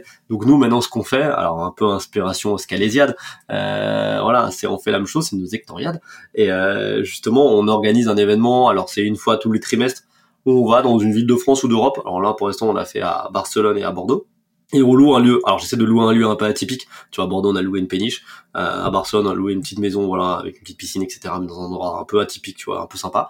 Et l'idée c'est voilà, c'est d'avoir un côté humain et business. Alors on est là pour bosser, faut pas le mettre de côté, mais on est là aussi pour créer, tu vois, des affinités. Et ce qui était assez drôle, c'est que par exemple, tu vois, à Barcelone, pour créer du lien, c'est que j'ai créé des binômes en interne dans la boîte, et le soir ils devaient créer un challenge, le challenge qu'ils voulaient et tu voyais les idées de chacun et c'était vachement bien parce que souvent les gens travaillent sur Hector. Et des gens qui osent pas dire ce qu'ils veulent dans la boîte parce qu'ils disent ouais il y a Jacques etc tu vois genre je monte pas totalement ma personnalité. Et là dans ces moments là où t'as moins de cadres en fait genre par exemple on avait il y avait tu vois genre une organisation de qui veut être mon associé euh, qui veut être mon associé il fallait trouver un produit t'avais une minute pour prendre un truc et tu devais le vendre. Et il y avait des gens qui avaient des idées de mais de dingue mais t'aurais jamais imaginé jamais imaginé que ces gens-là aient une telle imagination. Et c'est vachement bien parce que ça permet même à toi de déceler des potentiels justement de certaines personnes dans un cadre qui est différent. Donc voilà un petit peu comment on fonctionne aujourd'hui. On essaie de mettre en place des bureaux virtuels. Euh, voilà, bon, on l'a commencé à le créer, mais c'est pas totalement en place, mais on va travailler dessus aussi. Après, on a des outils simples, hein, Slack, etc. On essaye de faire une réunion une fois par semaine avec toute l'équipe pour donner un peu, bah, juste les KPI, tu vois, genre qu'est-ce qui se passe dans la boîte, euh, les bonnes, les mauvaises nouvelles. Chacun fait un petit point sur ce qui se passe, euh, ce qui permet de dire, bah voilà, bah là j'ai une difficulté ou là voilà j'ai une petite victoire. Et tous les jours on fait un petit reporting sur le Slack, très succinct c'est ok, qu'est-ce que j'ai fait dans les grandes lignes aujourd'hui, mes victoires et mes échecs. Enfin, mes échecs, c'est pas pour dire j'ai loupé ça, c'est tiens là-dessus je rencontre une difficulté, je vous le dis, si quelqu'un peut m'aider, c'est vachement bien. Et aussi de fêter ces petites victoires, parce que dans une boîte on fête souvent les victoires commerciales. Tu tu sonnes le gong, t'as vendu, Ok, mais en fait, en produit, s'il faut, on a trouvé, tu vois, une super API qui va nous déceler une problématique et c'est trop cool en fait, tu vois. Ou en dev, tiens, on avait, on a réussi enfin à connecter une fonctionnalité qu'on n'arrive pas et c'est trop trop bien. Et en et en marketing, on a fait un post qui a tout pété, voilà. Et il faut que chacun puisse fêter ses victoires. Ce soit pas tourné que envers le sales. En fait, c'est mettre la mentalité sales aux autres services. C'est super important ça, et c'est c'est trop peu fait. Et souvent, c'est à cause d'un manque d'objectivation. Comment tu fixes les objectifs dans la boîte? Les objectifs, bah alors les objectifs, si tu veux, j'essaie de les fixer avec chacune des personnes. Euh, l'idée, c'est que j'aime pas me mettre comme le sachant, tu vois, qui va aller dire ah, tiens, toi, tu dois faire ça. Non, l'idée, c'est qu'on a une phase de réflexion ensemble. Donc, par exemple, on sort la V2. C'est pas moi le sachant, c'est pas moi qui vais vous dire combien de temps il faut développer. On discute ensemble. Moi, mon objectif commercial, il est celui-ci toi, tu as ton objectif technique. Comment on met en place ce truc? Et on réfléchit ensemble. Et on met en place l'objectif. Ce qui permet en fait d'avoir une phase de réflexion en amont et pas dire, tiens, je t'impose de faire ça. Non, on l'a réfléchi ensemble. T'as une difficulté, t'as un truc, on en parle. Mais voilà, les objectifs, alors très macro, c'est mis comme ça. Après, on les développe en objectifs micro, tu vois, genre voilà, l'avancée sur le produit, ok, quel moment ce sprint-là il est fait, quel truc, etc., etc., etc., et ainsi de suite. Euh, sur la partie commerciale, alors là, je prends un peu plus le, je prends un peu plus la main parce que voilà, c'est un peu mon domaine un peu phare, mais euh, on fixe des objectifs toujours pareils, euh, qui sont des objectifs qui sont atteignables et qui peuvent être différents selon la personne. Parce que euh, j'ai toujours détesté dans une boîte en fait on met les mêmes objectifs à tout le monde. Le problème c'est que ça crée une frustration, t'as toujours le mec qui est le meilleur et les autres sont moins bons. Et comme ça, en fait, ça marche pas. Tu démotives les autres. Et il faut justement réussir à faire des objectifs différents. Par exemple, tu vois, l'objectif, c'est pas un objectif de vente sur cette semaine. Par exemple, sur la semaine, c'est pas l'objectif de vente. C'est qui va décrocher le plus de rendez-vous en prospectant téléphonique. C'est un truc différent. Ça remet tout le monde, en fait, à zéro. C'est trop facile, tu vois. C'est comme si tu prenais une équipe de foot, tu sais, bah, en fait, c'est qui qui va marquer le plus de buts? Bah, c'est l'attaquant. Le milieu de terrain, alors, il sert à rien. Bah, non, on a besoin de lui. tu vois. C'est la même chose. Même en commerce. Donc, c'est fixer des objectifs un peu différents. Pareil dans le marketing. Donc, on, on duplique toujours comme ça. Et pareil, on a un objectif, tu vois, on a aligné tout le monde. C'est-à-dire que le marketing doit générer ça pour la vente, mais la vente a besoin du produit pour ça. Donc c'est ok, on tire un fil d'Ariane. Par exemple, à Barcelone, notre gros objectif, c'était de créer notre roadmap sur les six prochains mois entre chacun des services. Donc on a discuté ensemble sur chacun de nos objectifs, nos problématiques, comment on les aligne pour qu'on puisse tous, en termes de marketing, euh, produit, tu vois, tech, sales, qu'on puisse être alignés pour atteindre l'objectif commun, qui est l'objectif de développer X milliers de clients et de faire X de CA. Mais pour ça, on a besoin de tout le monde encore une fois, on, retrouve les mêmes euh, réflexes commerciaux dont on a parlé tout à l'heure, c'est de l'écoute, de l'empathie et ensuite de l'individualisation, quoi. Personnaliser pour chacun, au même titre que pour ton prospect, tu vas personnaliser le discours en fonction de ce qu'il t'a dit. Bah là, tu vas faire l'audit de l'emploi du salarié avec lequel tu es en train de discuter, tu vas dire, OK, c'est quoi ses points forts, c'est quoi ses, ses, points d'amélioration? On va définir des objectifs dans lesquels il va pouvoir s'épanouir, s'épanouir et dans lesquels il va pouvoir délivrer et surperformer. Et la mise en concurrence en interne, ça, c'est la pire chose. C'est, le meilleur moyen pour créer une vraie toxicité dans la boîte. Et pourtant, il y a tellement de boîtes qui tombent là-dedans. C'est, c'est fou. Mais involontairement, hein, pas, forcément euh, consciemment, mais euh, c'est vraiment, vraiment un Le, problème, c'est quand tu fais ça, c'est que tu vas valoriser une personne, qui elle va peut-être surperformer. Par contre, les autres vont sous-performer. Et au final, le résultat global sera pas bon. Donc, euh, il vaut mieux essayer justement de tirer tout le monde les uns vers les autres, voilà, et d'avancer ensemble. C'est beaucoup plus important et beaucoup plus efficace que de faire une concurrence qui va juste tirer le meilleur vers le haut. Point bas. C'est ça. Écoute, j'ai un petit dilemme dans la tête, un petit dilemme en moi là. Thé ou café Thé ou café euh, j'ai, euh, je me demande si ça mériterait pas qu'on fasse un, un, épisode 2 potentiellement, que là on termine, qu'on fasse un épisode 2 potentiellement pour parler euh, du produit et, euh, et de la partie growth d'ici quelques mois, quand la V2 sera sortie. Et que là on termine, on termine là-dessus, qu'on termine sur sur les traditionnelles deux questions que je vais te poser. Qu'est-ce que t'en penses? Est-ce que ça te dit que là on, on, on se Je suis ultra chaud. Ultra chaud? Parce que d'habitude, tu sais, euh, d'habitude, on, fait quand même, on fait quand même euh, la, la, la boucle complète. Mais euh, là, ça fait un petit moment qu'on discute et je suis très très content qu'on ait vraiment pris le temps de discuter de la partie vente et sales ensemble parce que c'est dire si tu as des trucs super intéressants et, et, assez peu conventionnels à nous partager. Et c'est ce que tu as fait et c'est trop cool. mais sur la partie produit, tu as aussi du très très lourd à nous envoyer. Donc, petit teasing pour l'épisode qu'on va tourner d'ici quelques mois une fois que la V2 sera sortie, même la partie growth, parce que euh, tout ça, c'est en train d'être structuré. Donc, euh, j'ai hâte euh, qu'on puisse qu'on puisse vous en parler. Je te propose qu'on termine tranquillement. Habituellement, je pose toujours deux questions pour terminer les échanges. La première, c'est là, qu'est-ce qui te vient quand je te pose la question de quels sont les trois livres, films, documentaires que tu aimerais nous recommander, qui t'ont un petit peu, qui ont un peu changé ta vision des choses, qui t'ont retourné le cerveau, quoi? Ouais, donc bah alors les trois que je citerai, alors il y en a, alors c'est éclectique. Le premier c'est Gatsby le magnifique. Euh, c'est alors en film ou en livre. Euh, alors le livre est vachement bien parce que beaucoup plus énigmatique au niveau du personnage. Euh, moi j'adore parce que bah voilà c'est c'est quelqu'un qui se donne une image incroyable etc. Euh, derrière qui a vraiment un truc assez profond, c'est-à-dire qu'il le fait pour des raisons très profondes. Euh, voilà, qui est des raisons liées à l'amour. Et voilà donc derrière l'image qu'on peut voir, il faut imaginer que le gars quand il fait tout ça, tous ses objectifs, c'est pour résoudre un vrai problème interne en tout cas qu'il a vraiment envie de résoudre. Et il donne énormément de moyens, il décuple une énergie folle pour réussir à atteindre cet objectif. Et donc moi ça j'adore. Euh, voilà, donc premier c'est Gatsby. Le second, bon, euh, alors c'est beaucoup plus récent, c'est une série, c'est The Last Game, euh, The Last Dance, pardon, sur Michael Jordan. Alors moi, je suis plutôt de l'école de Kobe Bryant parce que c'est plus ma génération. Euh, mais juste la mentalité de Michael Jordan, c'est quelque chose qui pour moi m'anime énormément. je suis un gros, gros, gros fan de basketball, donc euh, ça me parle beaucoup.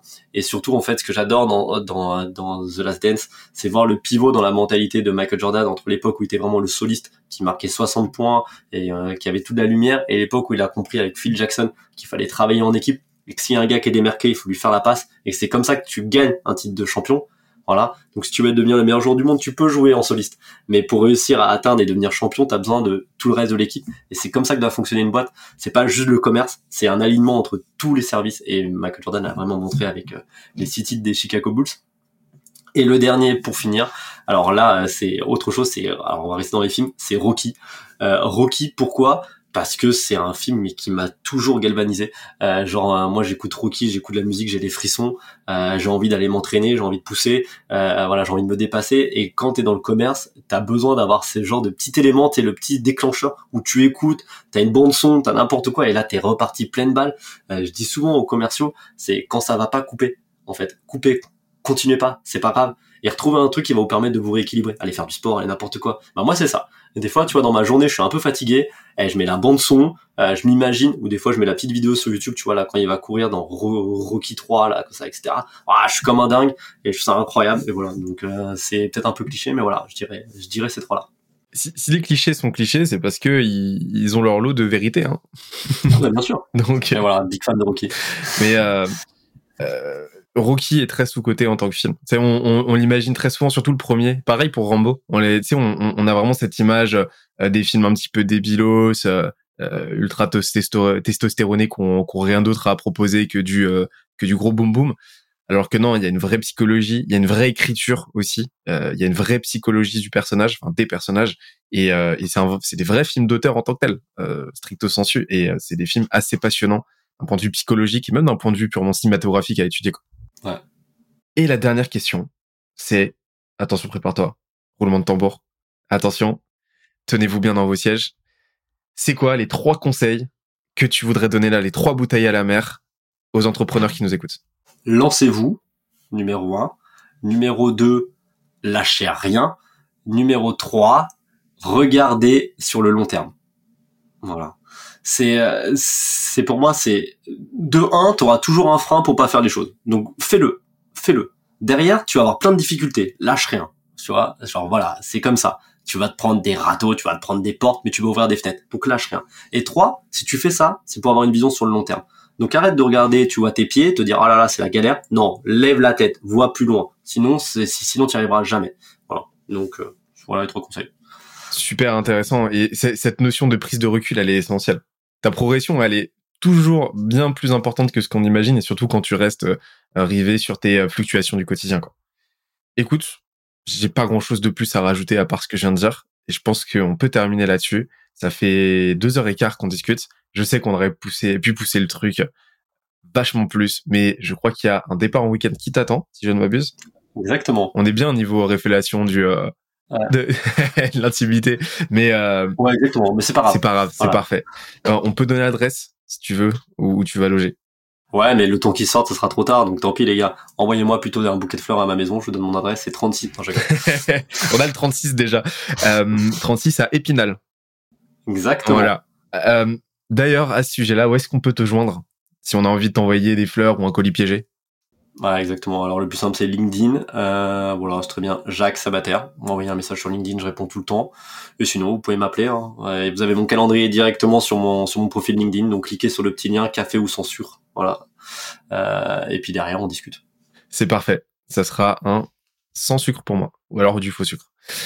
Exactement. Écoute, merci beaucoup pour ton temps, pour la valeur. Franchement, c'était c'était c'était fou. Ça faisait un moment que je voulais un épisode où on discutait vraiment vente, et on l'a fait et je l'ai fait avec toi, donc c'est vraiment trop cool. Bah, c'était un vrai kiff, donc euh, voilà, trop cool d'avoir partagé ça avec toi et euh, toujours un plaisir d'échanger. Et puis bah, on se donne rendez-vous pour l'épisode 2. Ah bah j'allais le dire, j'allais le dire. Là, là, il y a, y a, intérêt, il y a intérêt à ce qu'on soit à la hauteur du premier, quoi. C'est surtout ça. Je suis chaud patate. Merci à tous et à très vite pour un prochain épisode des Jeunes Branches avec ou sans Jacques. Mais en tout cas, moi je serai là. Salut à tous. Salut. J'espère que l'épisode t'a plu autant que ça nous a plu de l'enregistrer et le produire. Si c'est le cas, oublie pas de nous laisser une petite note, comme euh, on te l'a dit tout à l'heure, et euh, de le faire tourner autour de toi. Ça nous aide énormément à faire connaître le podcast, à nous faire connaître et à prêcher la bonne parole d'une croissance saine, durable et rapide. En attendant le prochain épisode, on se donne rendez-vous sur scalesia.co, s c a l e z i a.co, où tu découvriras des cours, des vidéos et des lives en libre accès pour t'aider à faire décoller ta boîte comme jamais. C'est notre promesse, c'est ça qu'on aime faire et on va continuer de le faire. On se dit à très vite. Bye bye.